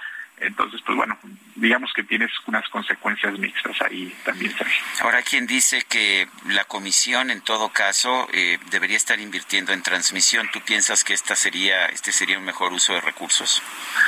Vaya, desde una racionalidad económica hay mucho más que podría haber hecho el Estado mexicano con 6 mil millones de pesos, digo de dólares, sin duda. Eh, pero bueno, eh, también dadas las condiciones, el interés eh, político, pues se ha decidido esta compra. Sí, sin duda se podría haber utilizado para transmisión, para energías renovables, pero también estos proyectos son de más largo plazo. Pareciera que tuviera un impacto más bien decir te compro ahorita en el corto plazo y, no cambia nada, pero te lo compré a hacer una inversión que no vas a ver este sexenio. Bueno, ¿crees que, es, que sea una buena decisión para Iberdrola? Está, Iberdrola se ha comprometido mucho con las energías renovables, está vendiendo principalmente activos de, de ciclo combinado de gas. Yo creo que Sergio no tenían prisa, es a lo que me refería, no creo que tuvieran una prisa de vender en este momento, pero se coincide con eh, poder hacer nuevas inversiones, como bien señalas, en hidrógeno verde, energía eólica offshore, eh, paneles solares, baterías, eh, rebombeo hidráulico y sobre todo en otros países donde hay más interés de recibir en este momento inversión extranjera. En el centro de todo, Sergio, está la propiedad. Al final del día la mayor queja de esta administración es que pagaban por 25 años y no se quedaban con la propiedad y de esta manera de alguna forma están tratando de quedarse con la propiedad de estos activos. Yo quiero, ah, yo quiero agradecerte, Paul Alejandro Sánchez, profesor del TEC de Monterrey y experto en energía, el haber conversado con nosotros. Sergio, te agradezco mucho, un abrazo. Y espero haber pronunciado bien tu nombre. Recuerdo que alguna vez me habías dicho que es Paul, ¿verdad? Paul está perfecto. muy bien, un fuerte abrazo. Muchísimas gracias. Y desde enero de este año, el maestro Juan Antonio José, experto en aeronáutica, había advertido sobre la falta de atención de la Agencia Federal de Aviación Civil a los vuelos en globo aerostático. Bueno, pues vamos a conversar con el propio maestro Juan Antonio José, experto en aeronáutica. Juan Antonio José, ¿cuál era su advertencia? ¿Por qué decía que no se les estaba prestando atención a estos globos aerostáticos? Buenos días, Sergio. Buenos días, Lupita. Buenos días al auditorio. Muchas gracias. Efectivamente, lo que está sucediendo, eh, este, no, no ahorita, desde hace varios años en el seno de la Autoridad Aeronáutica Mexicana, es una desatención a, temas que, que no dejan de ser riesgosos, como el caso de la de las actividades aéreas recreativas como podrían ser los globos aerostáticos y el paracaidismo, por ejemplo, en, en Tequesquitengo, Cuautla, etcétera lo, lo que está lo que pasa es que actualmente nos estamos enfocando tanto en recuperar una categoría 1, nos estamos enredando tanto en trámites que la licencia, que el certificado médico, etcétera, y no le estamos poniendo la atención a nivel de inspección procedente de una comandancia a las operaciones de los servicios de públicos de transporte aéreo de recreativo en globos aerostáticos que por su naturaleza, es decir, por el la manera como navegan son de por sí peligrosos. Son, es una actividad aeronáutica muy riesgosa que involucra el fuego, fuego de un tanque de gas y de los quemadores que inflan el, el globo. Eh, ¿Esta era una tragedia previsible? Todo, todo accidente aéreo es en cierta medida previsible aplicando la normatividad aeronáutica internacional y nacional y mediando la adecuada supervisión, algo que siento que no ha ocurrido, insisto, no es de la actual administración, no ha ocurrido en el seno de la autoridad aeronáutica desde hace décadas y, ahorita quizás se está complicando todavía más esa falta de supervisión porque están enfocando sus baterías a resolver el tema de la categoría 1. Eh, ¿Qué tipo de reglamentación habría que aplicar ahora? Estamos, yo, yo entiendo que están tratando de tapar el pozo después del niño ahogado, pero creo que se necesita, todo el mundo, todos los especialistas nos dicen que se necesita algo. ¿Cuáles serían los reglamentos? Los reglamentos están perfectamente definidos, simple y sencillamente hay que aplicarlos. Recuerdo en el Festival del Globo en León, este, hace unos 10 años, me di cuenta del riesgo de las maniobras que hacían y eso lo comenté yo con algunos funcionarios de la entonces DGC y les dije, oye, está pasando algo muy riesgoso en el Festival del Globo de León y me di cuenta del desprecio que había a nivel eh, oficinas generales de la autoridad aeronáutica y a nivel comandancia, en este caso el aeropuerto de León, de supervisar adecuadamente, aplicar un marco normativo que ya existe. No tenemos que inventar el hilo negro, simple y sencillamente tenemos que hacer lo que la ley, los reglamentos, las circulares obligatorias, en pocas palabras, el marco normativo indica. Bueno, entonces es, es no necesitamos nuevas reglamentaciones, aplicar lo que ya está. Supervisar, de asegurarnos de que se estén realizando estas operaciones en el marco de la ley. Bueno, pues yo quiero, yo quiero agradecerle, maestro Juan Antonio José, experto en aeronáutica, el haber conversado con nosotros esta mañana. Un gusto, Sergio. Muchas gracias por la confianza. Bueno, pues eh, vamos a otros temas. Víctor N., piloto del globo, bueno, es el mismo tema, piloto del globo aerostático que se incendió en la zona arqueológica de Teotihuacán, fue ingresado al Centro Médico Adolfo López Mateos en Toluca para su atención médica. Arturo Callejo nos tiene el reporte. Adelante, Arturo. En punto de las 8 de la noche con 20 minutos de ayer, Víctor, quien piloteaba el sábado pasado un globo aerostático en la zona arqueológica de Teotihuacán, fue ingresado al centro médico Adolfo López Mateos en Toluca para su atención médica. Víctor llegó en una ambulancia del Servicio de Urgencias del Estado de México, custodiado por una unidad policíaca para ingresar por el acceso principal del nosocomio. Al menos tres paramédicos descendieron la camilla, que fue recibida por una enfermera del hospital gubernamental. Sobre uno de los pasillos alcanzó a ver que Víctor llevaba el rostro quemado por el incendio del globo. Por la mañana de ayer, esta persona fue dada de alta del hospital de Tulancingo Hidalgo al haber sido atendido de quemaduras de segundo grado en el rostro y uno de sus brazos. Posteriormente, elementos de la Fiscalía General de Justicia del Estado de México lo llevaron al Centro de Justicia de Texcoco, donde un médico legista ordenó se le diera atención médica por lo que fue trasladado a un hospital de alta especialidad de Ajapusco. Fue por la noche de ayer martes cuando Víctor ingresó al hospital de Toluca. Sus lesiones derivan de las quemaduras que recibió al incendiarse el globo aerostático en el que paseaba a la familia de la niña Regina. Ella alcanzó su alta hospitalaria en horas recientes del Hospital del Niño en la capital del Estado de México, mientras que sus padres José Nolasco y Viridiana Becerril perecieron en el accidente. Es mi reporte. Bueno, pues gracias Arturo Callejo por esta por esta información. Estaba viendo comentarios internacionales. El, el especialista el especialista David Fromm está diciendo México no tiene suficiente electricidad, sin embargo está gastando seis mil millones de dólares de fondos públicos para convertir activos eh, privados que funcionan perfectamente bien a, propiedad estatal sin añadir un solo watt de nueva capacidad.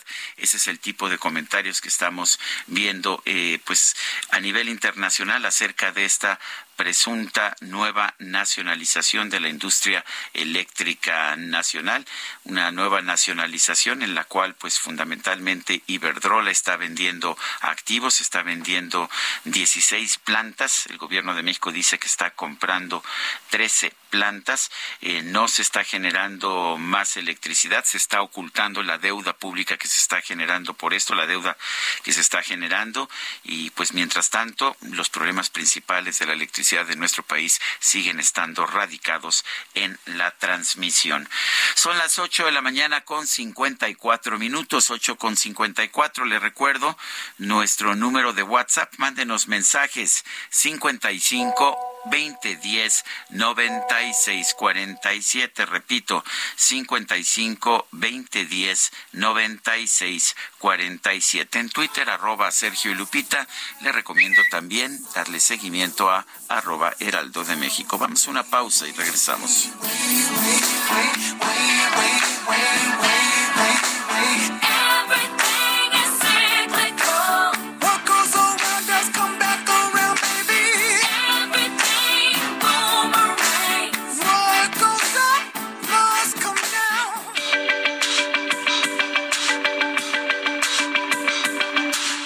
Sarmiento y Lupita Juárez quieren conocer tu opinión, tus comentarios o simplemente envía un saludo para ser más cálida esta mañana.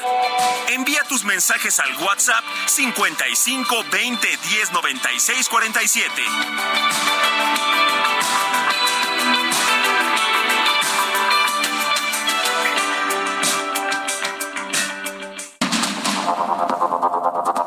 Continuamos con Sergio Sarmiento y Lupita Juárez por el Heraldo Radio.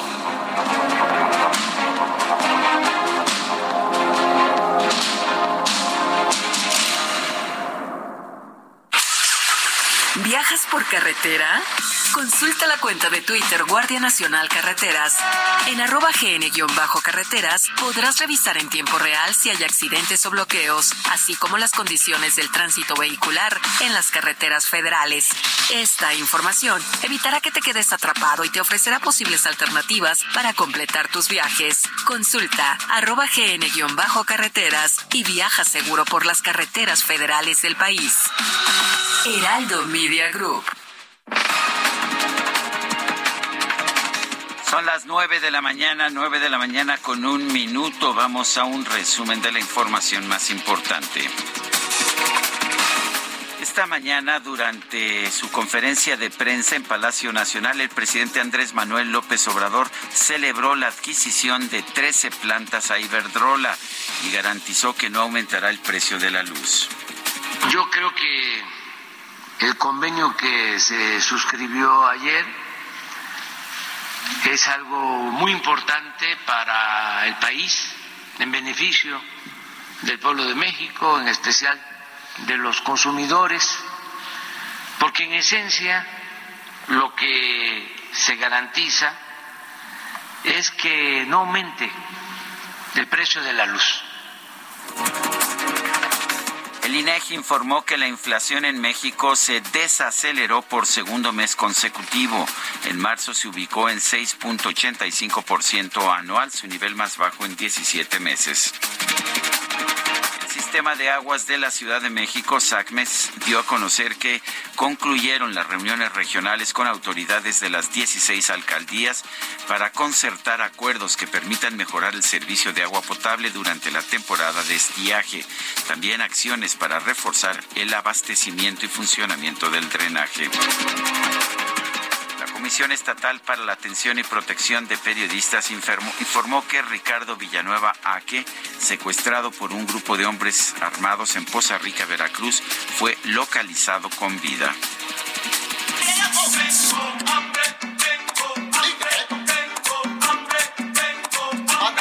¿Quién tiene cinco dólares ahí para comprarme un. Bueno, pues vea usted que se viralizó un, video de una familia dominicana, esto a través de TikTok.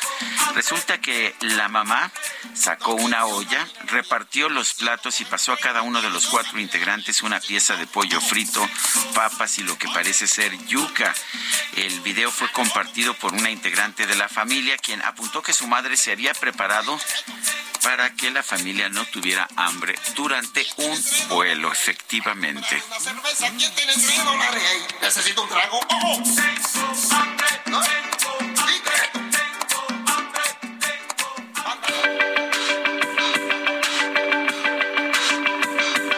Para Sergio Sarmiento, tu opinión es importante. Escríbele a Twitter en arroba Sergio Sarmiento.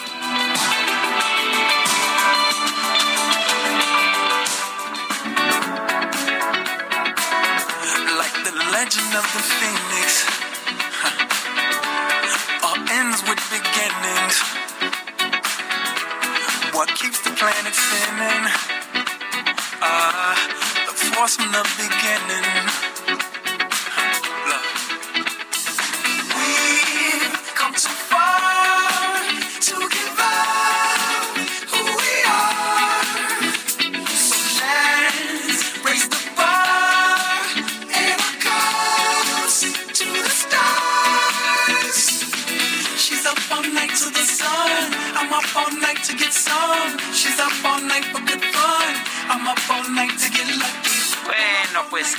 ¿Qué le parece a usted? Hay que, hay que volverse afortunados. Daft Punk, Get Lucky. Y está, estamos, estamos, eh, estamos escuchando a Pharrell Williams, quien participa con Daft Punk en esta canción Get Lucky. Eh, están Pharrell Williams y Nile Rodgers. Get Lucky. Estamos celebrando el cumpleaños de Pharrell Williams.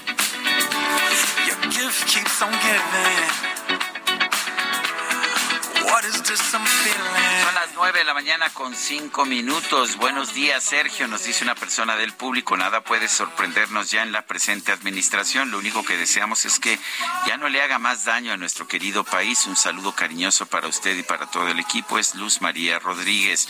Otra persona, Román, nos dice como ciudadano, la verdad, nada les gusta a la oposición. Ahora con la federalización de la energía eléctrica hablan puras cosas negativas. No sé qué es lo que quieren, ya no los entiendo en verdad. Los cambios no se dan de la noche a la mañana, firma Román. Sergio, dice otra persona, mi hermano y su novia por poco se matan en un globo aerostático en Hidalgo. Fue un incidente en el que se quedaron sin piloto, pues salió volando en un impacto. Lo firma Pablo. Son las nueve de la mañana con seis minutos y ya la veo, ya la veo que se acerca. Y como son tiempos de béisbol, el conductor viene muy happy, como diría Pharrell Williams.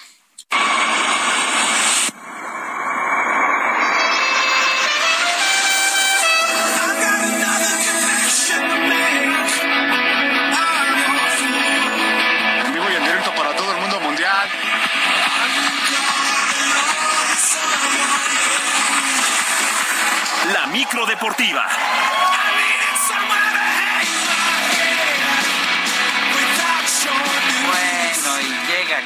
micro deportiva.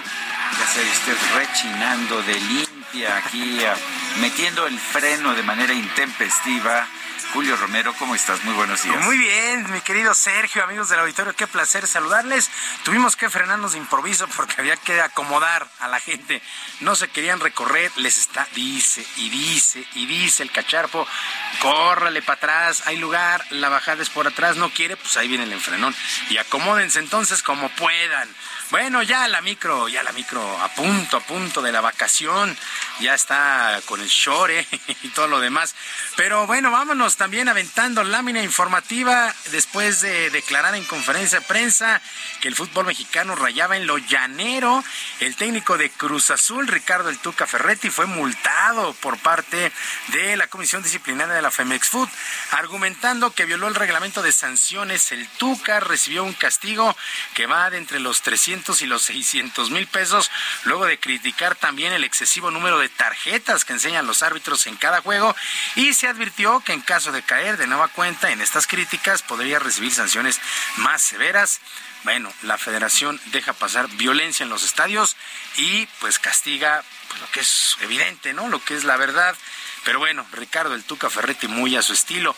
También luego de lo que ha sido el polémico duelo entre América y León, la propia comisión disciplinaria dio a conocer los castigos correspondientes. Arrancamos con el árbitro Fernando Hernández. Ha sido suspendido 12 juegos, 12 juegos tras darle un rodillazo a Lucas Romero de los Esmeraldas. El mismo jugador, Lucas Romero, se pierde dos duelos por supuesta agresión al silbante. Mientras tanto, los técnicos Fernando Ortiz de las Águilas del América y Nicolás Larcamón del equipo de León se perderán los próximos dos juegos por conato de bronca en las zonas técnicas y posterior al compromiso. Así es que 12, 12 juegos se va el silbante, silbante Fernando Hernández. Por supuesto, ya se pierde lo que resta de la actual campaña, pero sí llamó la atención que a Lucas Romero solamente le dieran dos duelos. Insisto, eh, pues el conato de bronca con eh, Fernando Ortiz y Larcamón, pues es mucho más de lo que dijo el Tuca, pero bueno, se van dos juegos, dos juegos sancionados. Y los rojinegros del Atlas perdieron un gol por cero en su visita al Filadelfia, ya en la MLS en el duelo de ida de los cuartos de final de la Liga de Campeones de la CONCACAF. La única anotación de este encuentro cayó hasta el minuto 90, luego de un penalti cobrado por Daniel Gatzak. Por lo pronto, Benjamín Mora, técnico del cuadro tapatío, espera darle la vuelta al marcador global en la vuelta el próximo miércoles en el Estadio Jalisco. Me parece que es eh, rescatable el esfuerzo tan grande que, hicieron los muchachos en, de visita con un equipo sólido, un equipo fuerte, un equipo rápido, un equipo que entiende muy bien lo que necesitan hacer, lo que quieren hacer y lo intentaron eh, al, durante el partido. Y al final, bueno, pues eh, cometemos un penal que, que, no, que nos, nos pone 1-0 abajo, pero pero bueno, se rescatan muchísimas cosas del partido. Por su parte, los Esmeraldas de León tomaron una muy buena ventaja en casa tras golear 5 por 0 al Bayern de Haití. Todo esto en el estadio Nou Camp. Así las cosas para el día de hoy. Los Tigres del Aude Nuevo León visitan al Motagua de Honduras. Este duelo arrancará a las 6 de la tarde, tiempo del centro de México, cuartos de final de la Liga de Campeones de la CONCACAF. Y el nuevo, el nuevo entrenador de la selección mexicana de fútbol, Diego Coca, ofreció conferencia de prensa previa a lo que será el próximo duelo del tricolor el 19 de abril contra los Estados Unidos. Será un duelo amistoso. Posteriormente en junio se estarán enfrentando en las semifinales de la Liga de las Naciones. Diego Coca sabe perfectamente lo que significa este compromiso, por más que sea de carácter amistoso. Yo tengo una oportunidad de poder darle al fútbol mexicano y a este país algo de lo que me dio a mí como persona, desde lo futbolístico y desde lo familiar y desde lo personal. Así que me siento en una posición de privilegio y sé lo importante que es este clásico para la gente de México y lo tomo con la mayor responsabilidad, la mayor alegría y con muchísimas ganas de hacer las cosas bien para que la gente de México esté contenta. Bueno, 19 de abril, este duelo amistoso México contra Estados Unidos. En otras cosas y muy buenas noticias, el pitcher mexicano Julio Urias logró su segunda victoria de la naciente temporada en el béisbol de las grandes ligas con los Dodgers de Los Ángeles, que lograron vencer cinco carreras por dos a los Rockies de Colorado.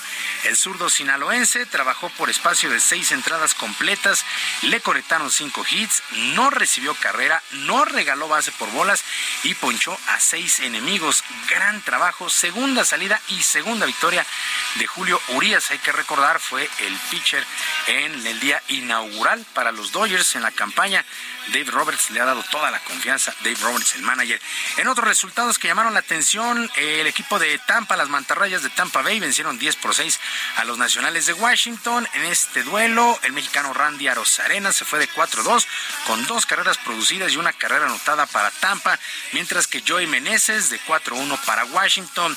Los cachorros de Chicago, 12 por 5, vencieron a los rojos de Cincinnati. Los Yankees de Nueva York perdieron cuatro carreras por una ante los Phillies de Filadelfia y los Piratas de Pittsburgh 4 por 1 sobre las Medias Rojas de Boston. Alex Verdugo, también mexicano, jardinero mexicano, de 4-1 con una carrera anotada para el equipo de Boston, la única que, eh, que anotó. El equipo patirrojo pues fue anotada por Alex Verdugo, la naciente temporada en las grandes ligas. Y el medio boxístico ya espera la pelea del próximo 6 de mayo entre el tapatío Saúl Álvarez y el británico John Ryder allá en Guadalajara. Varios exboxeadores esperan también que después de este combate el Canelo enfrente al también mexicano Daniel Benavides, quien es el retador oficial de peso semimedio, semicompleto del Consejo Mundial de Boxeo. Por lo pronto, Juan Manuel Márquez espera que Benavides obtenga las credenciales necesarias para este esperado pleito contra Canelo. Hay que dejarlo que se desarrolle, que se desenvuelva y, verlo, ¿no? Verlo frente a rivales de, de peligro. Sería una gran oportunidad pelear contra el Canelo y demostrar que Benavides es bueno o no. Y ahí nos vamos a dar cuenta, ¿no? Yo siempre he dicho que cuando tú eres el campeón del mundo, tienes, tienes que darle la oportunidad, tienes que defender con tus retadores. Y creo que, creo que el retador oficial es Benavides. Ahora, ahora hay que esperar a ver si el Canelo se decide pelear con él.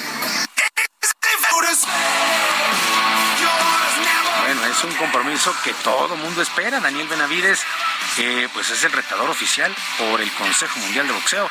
Pero vamos a ver qué dice Canelo Álvarez después de esta pelea contra John Ryder el próximo 6 de mayo allá en Guadalajara. Por cierto, en el Estadio de las Chivas se han anunciado localidades totalmente agotadas. Sergio, amigos del auditorio, la información deportiva este miércoles. Les recuerdo nuestras vías de comunicación en Twitter. Estoy en arroba jromerohb, en arroba jromerohb, además de nuestro canal de YouTube, El Barrio Deportivo. Barrio Deportivo en YouTube de lunes a viernes a las 7 de la noche con información, diversión y todo lo que ha caracterizado este canal ya en dos años. Sergio, que tengas un extraordinario miércoles, al igual que todos nuestros amigos. Muchas gracias, Julio. Buenos días. Can't you see I've waited long enough? Where do I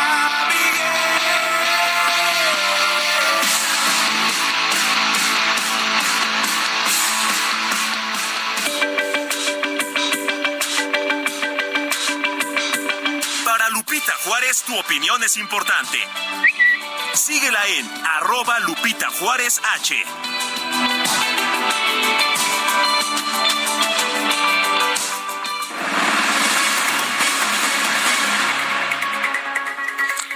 Bueno, pues el Fondo de las Naciones Unidas para la Infancia dio a conocer que en cuando menos siete estados de la República operan en escuelas grupos dedicados a la explotación sexual infantil organizada.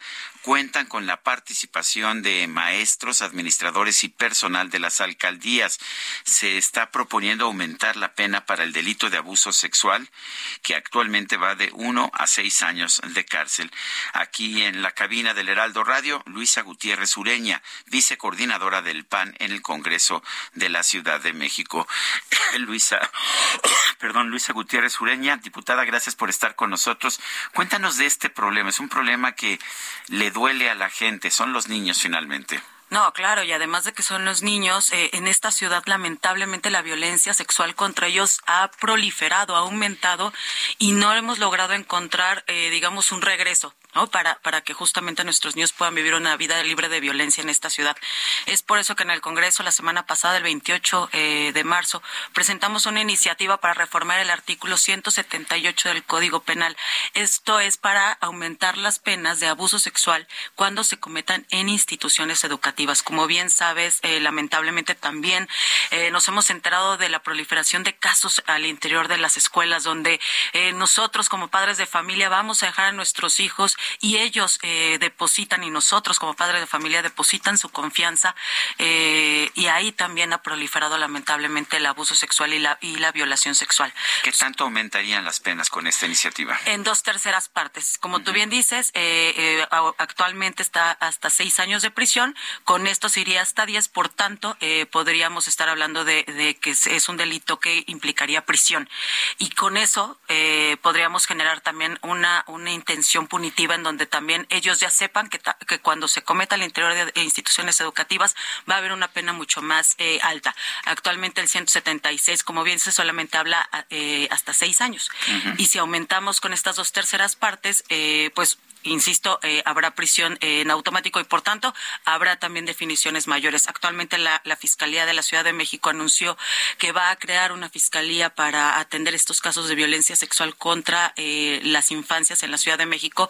Sin embargo, nos preocupa mucho que llegando este momento en donde esté también en el Código Penal estipulado, no se lleve a cabo la buena aplicación de la norma. Por tanto, creo que tiene que haber esta intención de círculo virtuoso en el cual podamos hablar de que no solamente en el Congreso se, establezcan las penas, sino que al llegar el momento de la intervención de la Fiscalía para armar la carpeta de investigación, se arme de manera correcta y, se atienda de manera prudente a los padres de familia. Muchos de ellos, eh, sobre todo en el Colegio Carmel, no sé si, eh, si el auditorio tiene el caso en Coyoacán, eh, pues en enero se presentan las denuncias y es hasta febrero cuando se separa del cargo a este maestro y cuando se separa al agresor de las víctimas. Y es hasta marzo que se le encuentra en Acapulco. Entonces es importante que también como padres de familia, como instituciones, como eh, gobierno de la Ciudad de México, también entremos todos al quite con las infancias, sobre todo porque, insisto, ellos son los que finalmente eh, pues están eh, depositando su confianza en estas instituciones educativas, en sus maestros, en sus maestras, en, en todas estas autoridades educativas y pues una agresión sexual de esta naturaleza implica mucha valentía de ellos, implica mucha valentía de los padres también para denunciarlo y mucho acompañamiento de todos como sociedad. Eh, yo no soy especialista en la materia, pero quienes saben me dicen constantemente que las mayores penas no, no inciden realmente en las conductas, que lo que incide es la falta de impunidad. Pero, ¿qué me dices tú, Luisa? Coincido plenamente. A ver, eh, esto, esto todo es, es un círculo en donde todos tenemos que poner de nuestra parte. El Congreso de la Ciudad de México podrá hacer las mejores eh, leyes, podrá tener los tipos penales más idóneos y precisos. Sin embargo, como tú bien dices, sí al momento de que se establezca la carpeta de investigación en la Fiscalía no se establece eh, de manera idónea, se va a caer ante, ante un juzgado. Es importante que se haga eh, todo este círculo correctamente para que el imputado sí termine en prisión pagando la pena correspondiente. Y entonces es ahí cuando no hay impunidad, no hay corrupción y se sabe que entonces eh, se genera una consecuencia y es ahí donde las personas comienzan a, también a cambiar este círculo vicioso Luisa, ¿qué tanto sabemos de estos casos que han tenido mucha repercusión en medios? ¿Son, son casos reales de agresión o son casos de pánico, casos de, eh, pues casos de, de acusaciones sin sustento? Pues mira, eh, creo que lo que tenemos que hacer todos como sociedad primero es creer en la víctima y más aún cuando se trata de una víctima que es menor de edad y que requiere aún más nuestro acompañamiento.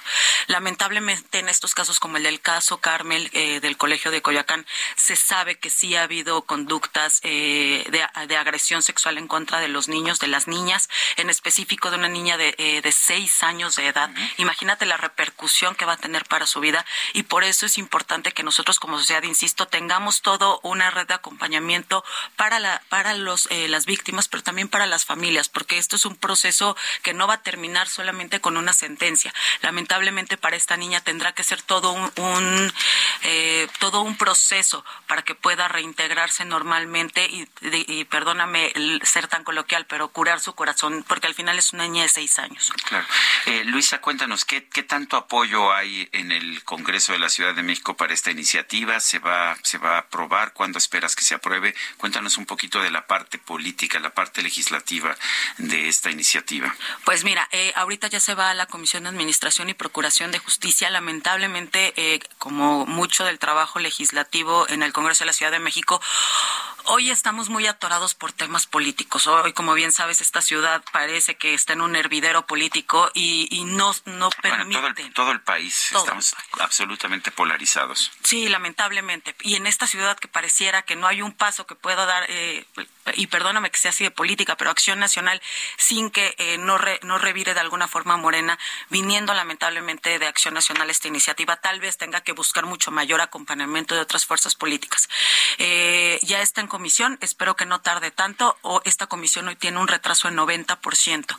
Es gravísimo en una, comisión tan importante, pero lamentablemente así están los tiempos de, eh, de esta comisión, del diputado Rivero.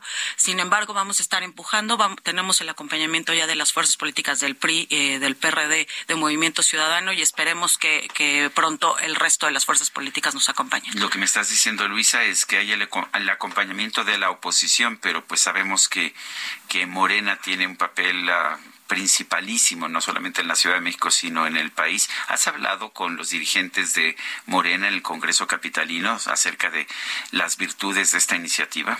Mira, sí se ha platicado, sin embargo, sí te quiero decir con franqueza que el grupo parlamentario de Morena hoy toma decisiones solamente políticas.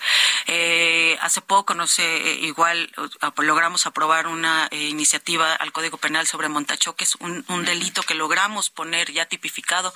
Sin embargo, no sabes el, el, cansancio que fue, fueron creo que cuatro o cinco meses de estar eh, negociando con ellos y es un tipo penal que estaba ya lastimando y vulnerando importantemente a las y los capitalinos. Vamos a hacer este mismo esfuerzo con esta iniciativa, con la ley Monse que también tenemos ahorita en la congeladora en, la, en Administración y Procuración de Justicia. ¿La ley Monse qué es? Eh, en Veracruz lamentablemente hubo un feminicidio eh, de Monse.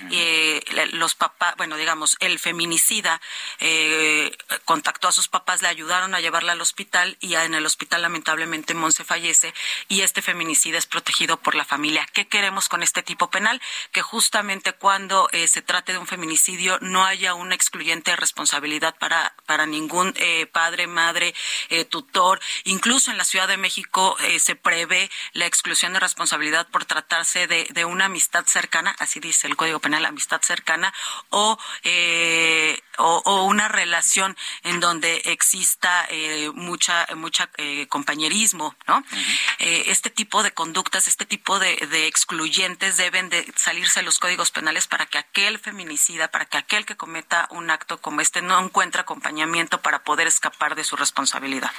Luisa Gutiérrez Ureña, vicecoordinadora del PAN en el Congreso de la Ciudad de México. Yo te agradezco, uno, tus opiniones, pero también que hayas venido a la cabina del Heraldo. Un gustazo, el día que me invitan, yo feliz. Muy bien, son las 9 de la mañana con 24 minutos. Le recuerdo nuestro número de WhatsApp para que nos mande sus mensajes escritos o de voz 55 20 10 96 47. Nosotros regresamos en un momento más.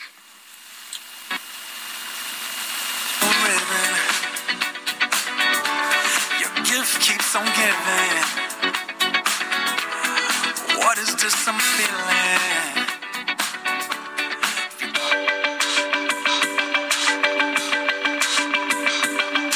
Sergio Sarmiento y Lupita Juárez quieren conocer tu opinión, tus comentarios o simplemente envía un saludo para hacer más cálida esta mañana.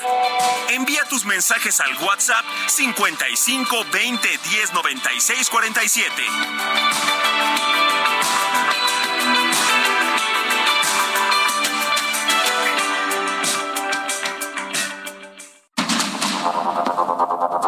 Continuamos con Sergio Sarmiento y Lupita Juárez por el Heraldo Radio.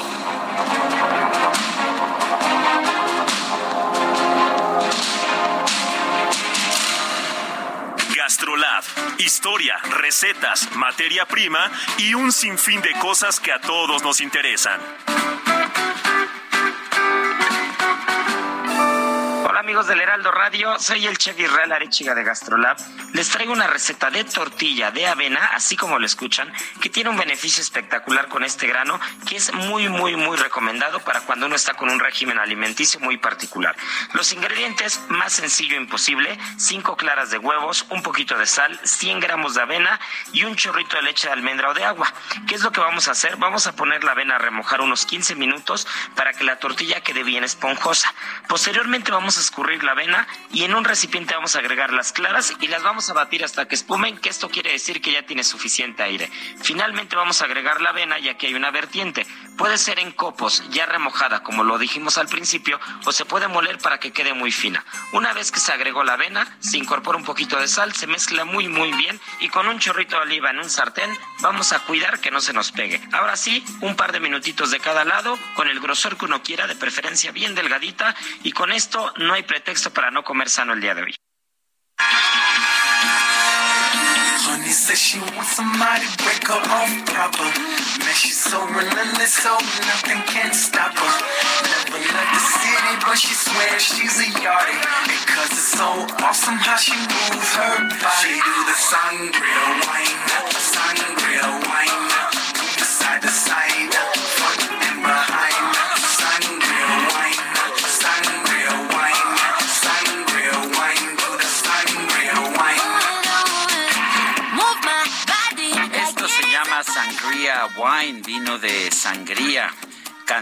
Camila Cabello, que estamos escuchando en este momento, y Pharrell Williams. Hoy Pharrell Williams está cumpliendo 50 años.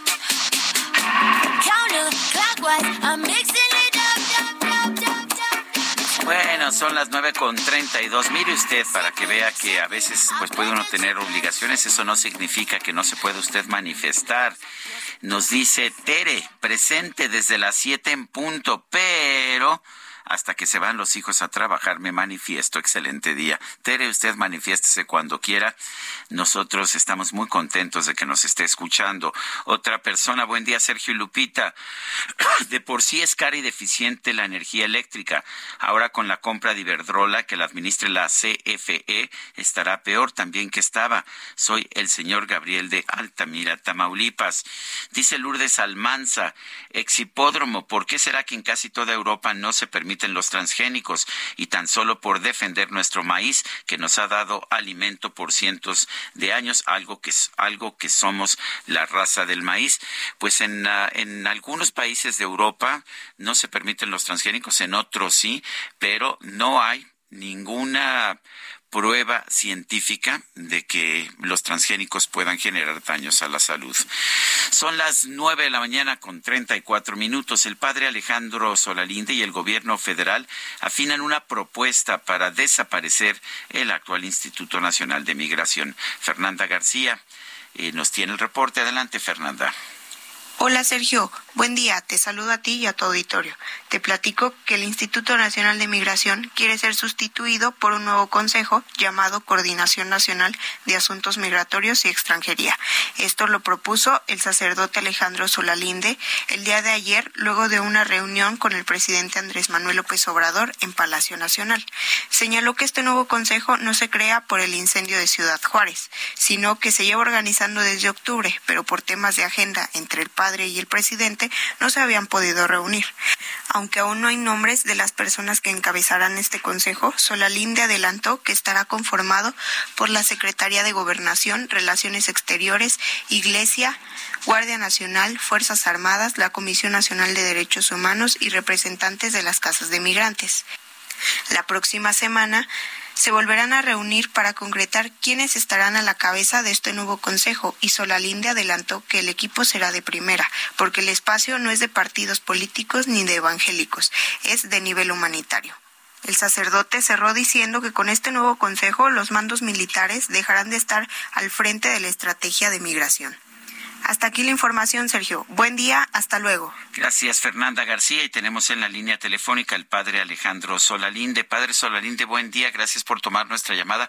Cuéntenos, eh, ¿sería un cambio de nombre nada más o se, se modificaría de manera importante la manera en que opera el Instituto, el Instituto de Migración? Es un cambio, estimado Sergio, de 180 grados. O sea, dejaría, dejaría de, de ser lo que es hoy el Instituto Nacional de Migración con todos sus 30 años de vida para empezar eh, una instancia totalmente nueva. Eh, un, totalmente nueva, eh, colegiada, con la participación de, de, casi todos los sectores, incluidos ustedes. Ustedes han sido parte muy importante, yo lo tengo como experiencia, en la defensa de los migrantes, en el apoyo a los migrantes. Y entonces ustedes entrarían en eso, por supuesto que sí. Eh, el, pero exactamente qué implicaría este cambio. El, el, Instituto Nacional de Migración supuestamente iba a cambiar al principio de esta administración cuando fue designado Tonatiuh Guillén. Dijo que se iba a, a, convertir en algo completamente diferente.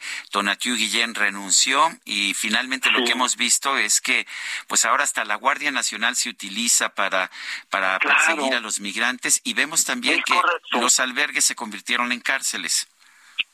Es correcto todo eso. Realmente, eh, desde el 2018, eh, Sergio, eh, nosotros habíamos estado trabajando, usted recordará, en 12 mesas de transición, una por mes. Y entonces todo ese resultado que teníamos lo volcamos, lo plasmamos en un proyecto un proyecto que es prácticamente, esencialmente este. Y eso ya lo habíamos comentado con el entonces, ya no candidato, sino eh, presidente electo.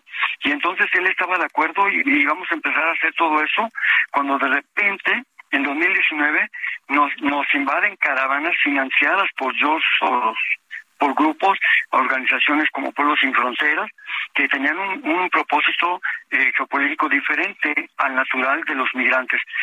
No habíamos terminado con eso cuando viene todavía eh, otro problema más serio que es el de los aranceles de Donald, de Donald Trump.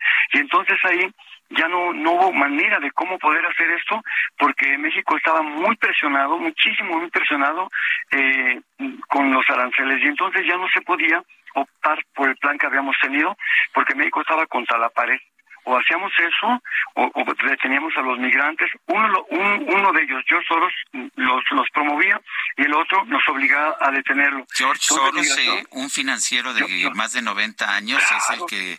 Ay, el que ¿Y pues con claro qué propósito? Sí.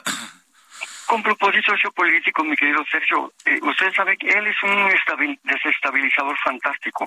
Lo ha hecho con Europa, lo ha hecho con todo el mundo. Él es así.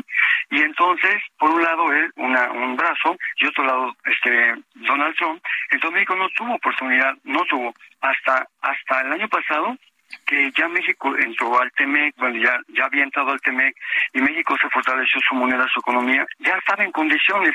Y de hecho, el presidente me llamó el 4 de octubre del año pasado a hablar con él sobre esto, pero desgraciadamente yo no pude porque tenía, estaba en Tijuana, iba a pasar a California con unas organizaciones de migrantes y con mucha pena le tuve que decir que no podía y que lo teníamos que programar para más adelante. Y ese más adelante fue el 13 de, el 15, perdón, de marzo, donde retomamos esto y prácticamente era la esencia de, de lo que habíamos hablado.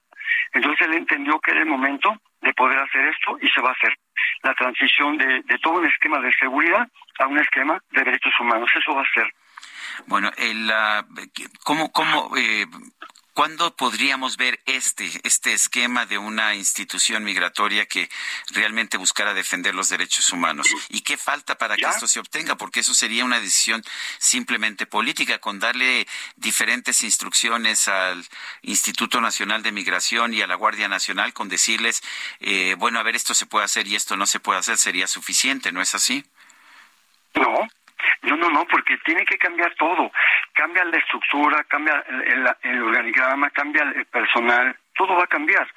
Va a ser algo totalmente nuevo, colegiado, y para que usted se dé cuenta, en la eh, en esta coordinación eh, entrarían, digamos, por decirlo así, haga de cuenta unas siete personas, pero luego entraría a este concéntricamente un, consejo eh, muy representativo donde entrarían empresarios, iglesias, eh, secretarios de Estado. Ahí entraría, por ejemplo, la Guardia Nacional, la, este, las Fuerzas Armadas, pero también la Comisión Nacional de Derechos Humanos, CONAPRED, los medios, ustedes han sido aliados muy importantes de, los eh, migrantes. Y entonces es un, un, nivel eh, humanitario, humano, sí, humano. La seguridad y todo eso se quedarían allá con quienes están encargados de seguridad. Esta, esta coordinación no tendría que ver con eso. Sí, como es transversal, tiene que coordinarse puntos con ellos, pero no va a ser ya eso. Y no las, las, em, eh, las estancias, o que no estancias, sino las estaciones migratorias, que son verdaderas cárceles, pues tienen que desaparecer, como desaparecerá también el personal de las Fuerzas Armadas, que ahora son coadyuvantes. Eso ya no puede ser. Tiene que cambiar todo eso, pero vamos a ir colegiadamente. Eh, eso es un principio, va a llevar tiempo, eh, reformas inclusive constitucionales, y, estoy seguro que tratándose de, un fin humanitario y no tanto que se pueda colgar la medallita a un partido, ni siquiera el presidente Andrés Manuel, porque ya se va, eh, yo pienso que sí se va a poder lograr en consenso muchas cosas. Detrás de cada persona, piense como piense, opte como quiera políticamente y crea lo que crea, hay un ser humano, Sergio. Y yo apelo a eso, yo creo en eso. Lo pudimos hacer en 2011, usted se acordará, con la ley de inmigración. ¿Por qué no lo vamos a poder hacer ahora en este plan? Solo para eso. Bueno, pues yo quiero agradecerle como siempre, padre Alejandro Solalinde, el haber tomado esta llamada y estaremos muy al pendiente. Este es un tema que me parece crucial. En, la decisión que hay para tener un gobierno que respete los derechos humanos. Un fuerte abrazo como siempre. Padre. La, pregunta que usted me hacía, se la podré contestar a partir del próximo eh, fin de semana de la otra semana, con mucho gusto, amigo. Ah, pues se la volveré a hacer, ya cuente conmigo, pues, se la volveré a hacer y ahora esperemos que tengamos ya una respuesta de, mire, ya se está haciendo esto, ¿le parece bien? Ya, verdad que sí, claro que sí, un abrazo. Gracias, padre. Alejandro Solalinde. Y vamos a las calles de la Ciudad de México. Mario Miranda, adelante, buen día. Hola, ¿qué tal, Sergio? Muy buenos días. Nos encontramos en el eje central y la calle de Doncelos, donde hace unos momentos ocurrió un incidente entre una ambulancia y un vehículo de lujo. La ambulancia venía circulando por el carril de contraflujo. Es una ambulancia de traslados del INS y impactó a un vehículo esto pues, no resultaron personas lesionadas. Lo, lamentable es que esta ambulancia trasladaba a un enfermo y a un paciente que venían al interior de esta ambulancia. Se llevaron gran susto, pero afortunadamente solamente fue el golpe, no hubo lesionados, pero esto ha causado bastante tráfico en esta zona del eje central. Así informarles a todas las personas que se dirigen hacia la zona centro, hacia la zona de Garibaldi, sobre el eje central, que tengan paciencia y con cuidado, ya que se encuentra cerrado el carril de contraflujo. Sergio, es la información al momento. Muchas gracias, Mario. Mario Miranda. Tenemos pendiente. La comunidad cultural, académica y política del estado de Jalisco despidió a Raúl Padilla, presidente de la Feria Internacional del Libro de Guadalajara, en un homenaje en la Universidad de Guadalajara, institución de la que fue rector. Mayeli Mariscal, adelante, buen día. Hola, ¿qué tal, Sergio? Muy buenos días. Buenos días también a todo el auditorio. Pues el día de ayer en el Paraninfo de la Universidad de Guadalajara se llevó a cabo este homenaje de cuerpo presente, un homenaje bastante sentido sensible al exrector eh, Raúl Padilla López en el Paraninfo de la Universidad de Guadalajara, en donde primeramente pues estuvo a puerta cerrada ante el Consejo General Universitario y cuyo ingreso eh, en el féretro pues bueno fue acompañado de ovaciones, de aplausos, sobre todo gritos de UDG, UDG, en donde pues expresaron precisamente su respeto al legado que deja el exrector Raúl Padilla López, y este estuvo acompañado por 10 guardias de honor que estuvieron integradas por autoridades universitarias, miembros del Consejo General Universitario, del Sindicato Único de Trabajadores de la Universidad de Guadalajara, así como también del de Trabajadores Académicos.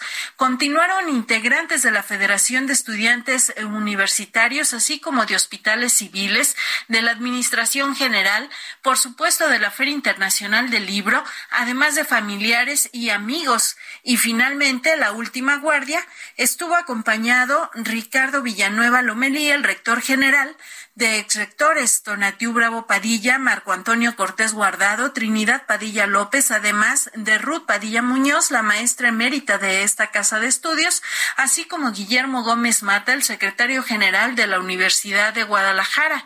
Y bueno, fueron varios quienes externaron a través de eh, pues palabras para despedir a este personaje, el licenciado, como solían eh, referirse precisamente a Raúl Padilla, en donde estuvieron recordando algunas anécdotas que pasaron juntos, incluso de la vida personal, y pues eh, dejaron eh, firmes palabras en donde van a continuar este legado, sobre todo en la igualdad. Y pues los proyectos que venía encabezando Raúl Padilla, como lo es la Feria Internacional del Libro, a la cual se refirió Marisol Schultz, la directora general de, de este evento de talla internacional, que dijo que bueno, este era sin duda el proyecto favorito de Raúl Padilla y al cual pues también valió la internacionalización que al darse a conocer la noticia del el fallecimiento de Raúl Padilla, también ha recibido, dijo Marisol, eh, pues condolencias de prácticamente todos los rincones del mundo a través de mensajes de texto, de email, de su WhatsApp, y pues bueno, eh, insistió que la feria deberá continuar tal y como lo hubiera deseado precisamente su impulsor.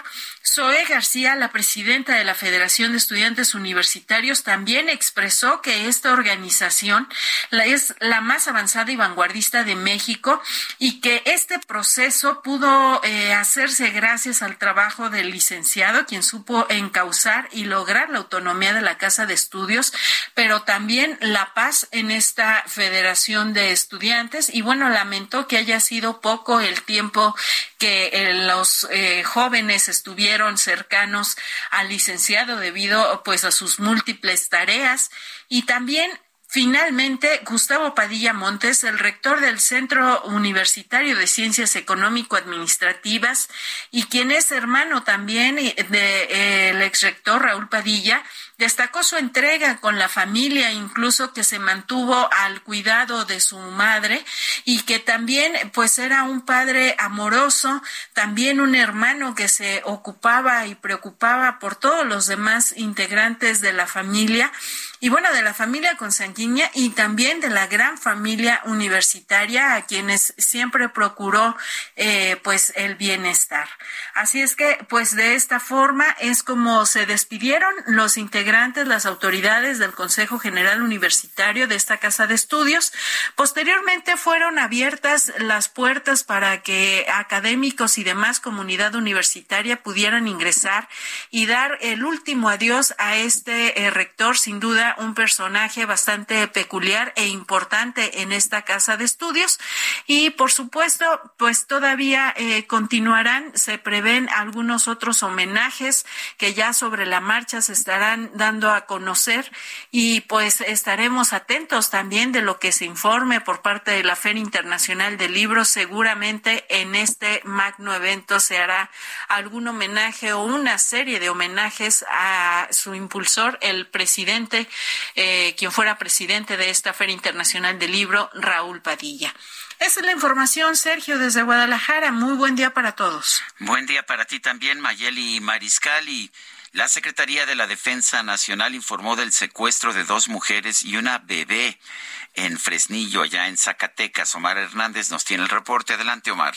Tres mujeres, dos de ellas esposa e hija de un militar, fueron secuestradas este lunes en Fresnillo, Zacatecas, confirmó el ejército mediante comunicado. La Secretaría de la Defensa Nacional informó sobre el arribo de fuerzas especiales a la entidad que tendrán como misión rescatar a las víctimas y capturar a los integrantes de la organización criminal, quienes ya se pusieron en contacto con las autoridades para exigir un rescate. La Fiscalía de Justicia del Estado emitió las cédulas de búsqueda mediante el protocolo ALBA para la localización de Alma Juliana Muñoz Álvarez, de 26 años de edad, Vianey Leonor Guzmán Herrera, de 26 años de edad, y de Zoe Kailani Hernández Guzmán, una bebé de apenas seis meses de edad. Desde Zacatecas, Omar Hernández para Heraldo Media Group. Gracias, Omar Hernández. Son las nueve de la mañana con 50 minutos. Vamos a un resumen de la información que se ha generado esta misma mañana. Presidente López Obrador reconoció que aunque tuvo diferencias muy fuertes con los dirigentes de Iberdrola, al final se portaron muy bien y aceptaron dialogar en la compra del gobierno mexicano de 13 plantas de generación eléctrica. Y nosotros sí queremos que se fortalezca esta empresa pública. ¿Qué es una empresa pública? Es una empresa del pueblo. Y se lo dije al director, presidente del Consejo de... Eh, Iberdrola, porque además se portaron bien y hablamos, tuvimos diferencias fuertes con él, muy fuertes. Primero porque es una ofensa que una empresa se lleve a un presidente de México a trabajar como empleado, haya sido como haya sido presidente. En Guadalajara, Jalisco, este jueves santo se llevarán a cabo los trabajos de mantenimiento a la infraestructura hidráulica del sistema intermunicipal de los servicios de agua potable y alcantarillado, por lo que 264 colonias se verán afectadas con el corte del servicio. Gobierno de Brasil informó que cuatro niños fueron asesinados este miércoles en un ataque con arma blanca en una guardería en Blumenau en Santa Catarina. El autor del ataque es un hombre de 25 años quien se entregó en una sede de la policía militar y ahí mismo fue detenido.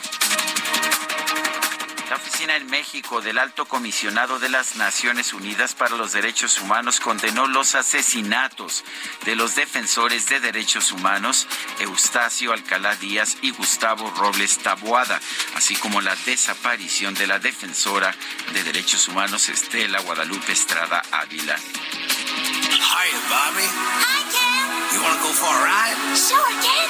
Jump in. I'm a Bobby girl in the Bobby world.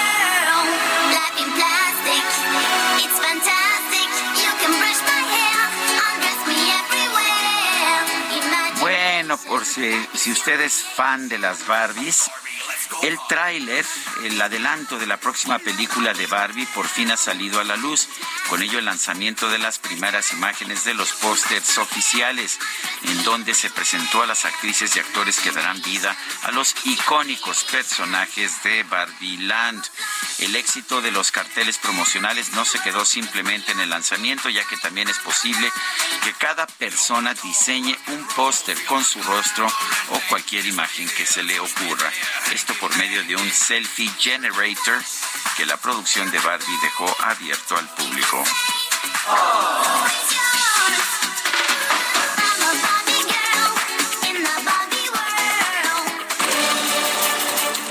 Y vamos a, las calles de la Ciudad de México. Gerardo Galicia está en la Nueva Viga. Adelante.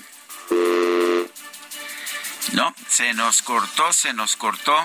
Ya, bueno, la verdad es que ya son las nueve de la mañana con cincuenta y tres minutos y qué cree, en un minutito más ya tenemos que salir del aire, de manera que Pues aquí nos despedimos, así podemos escuchar un poquito más de música de Pharrell Williams.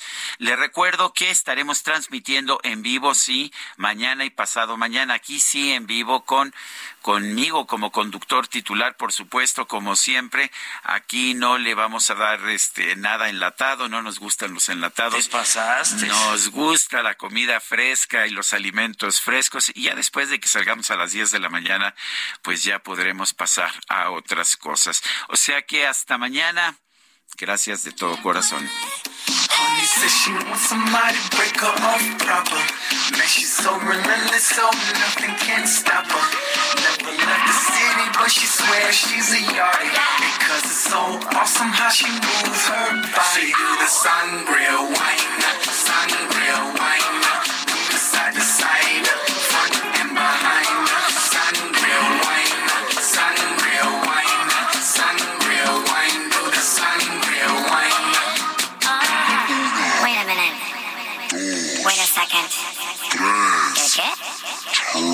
Float around like the fruit at the top.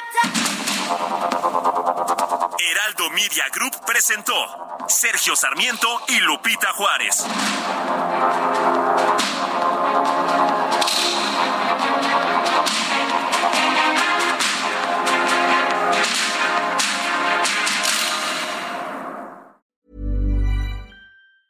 Planning for your next trip?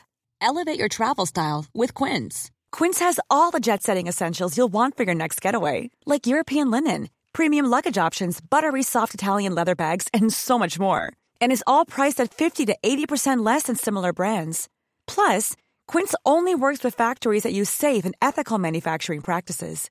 Pack your bags with high-quality essentials you'll be wearing for vacations to come with Quince. Go to quince.com slash pack for free shipping and 365-day returns.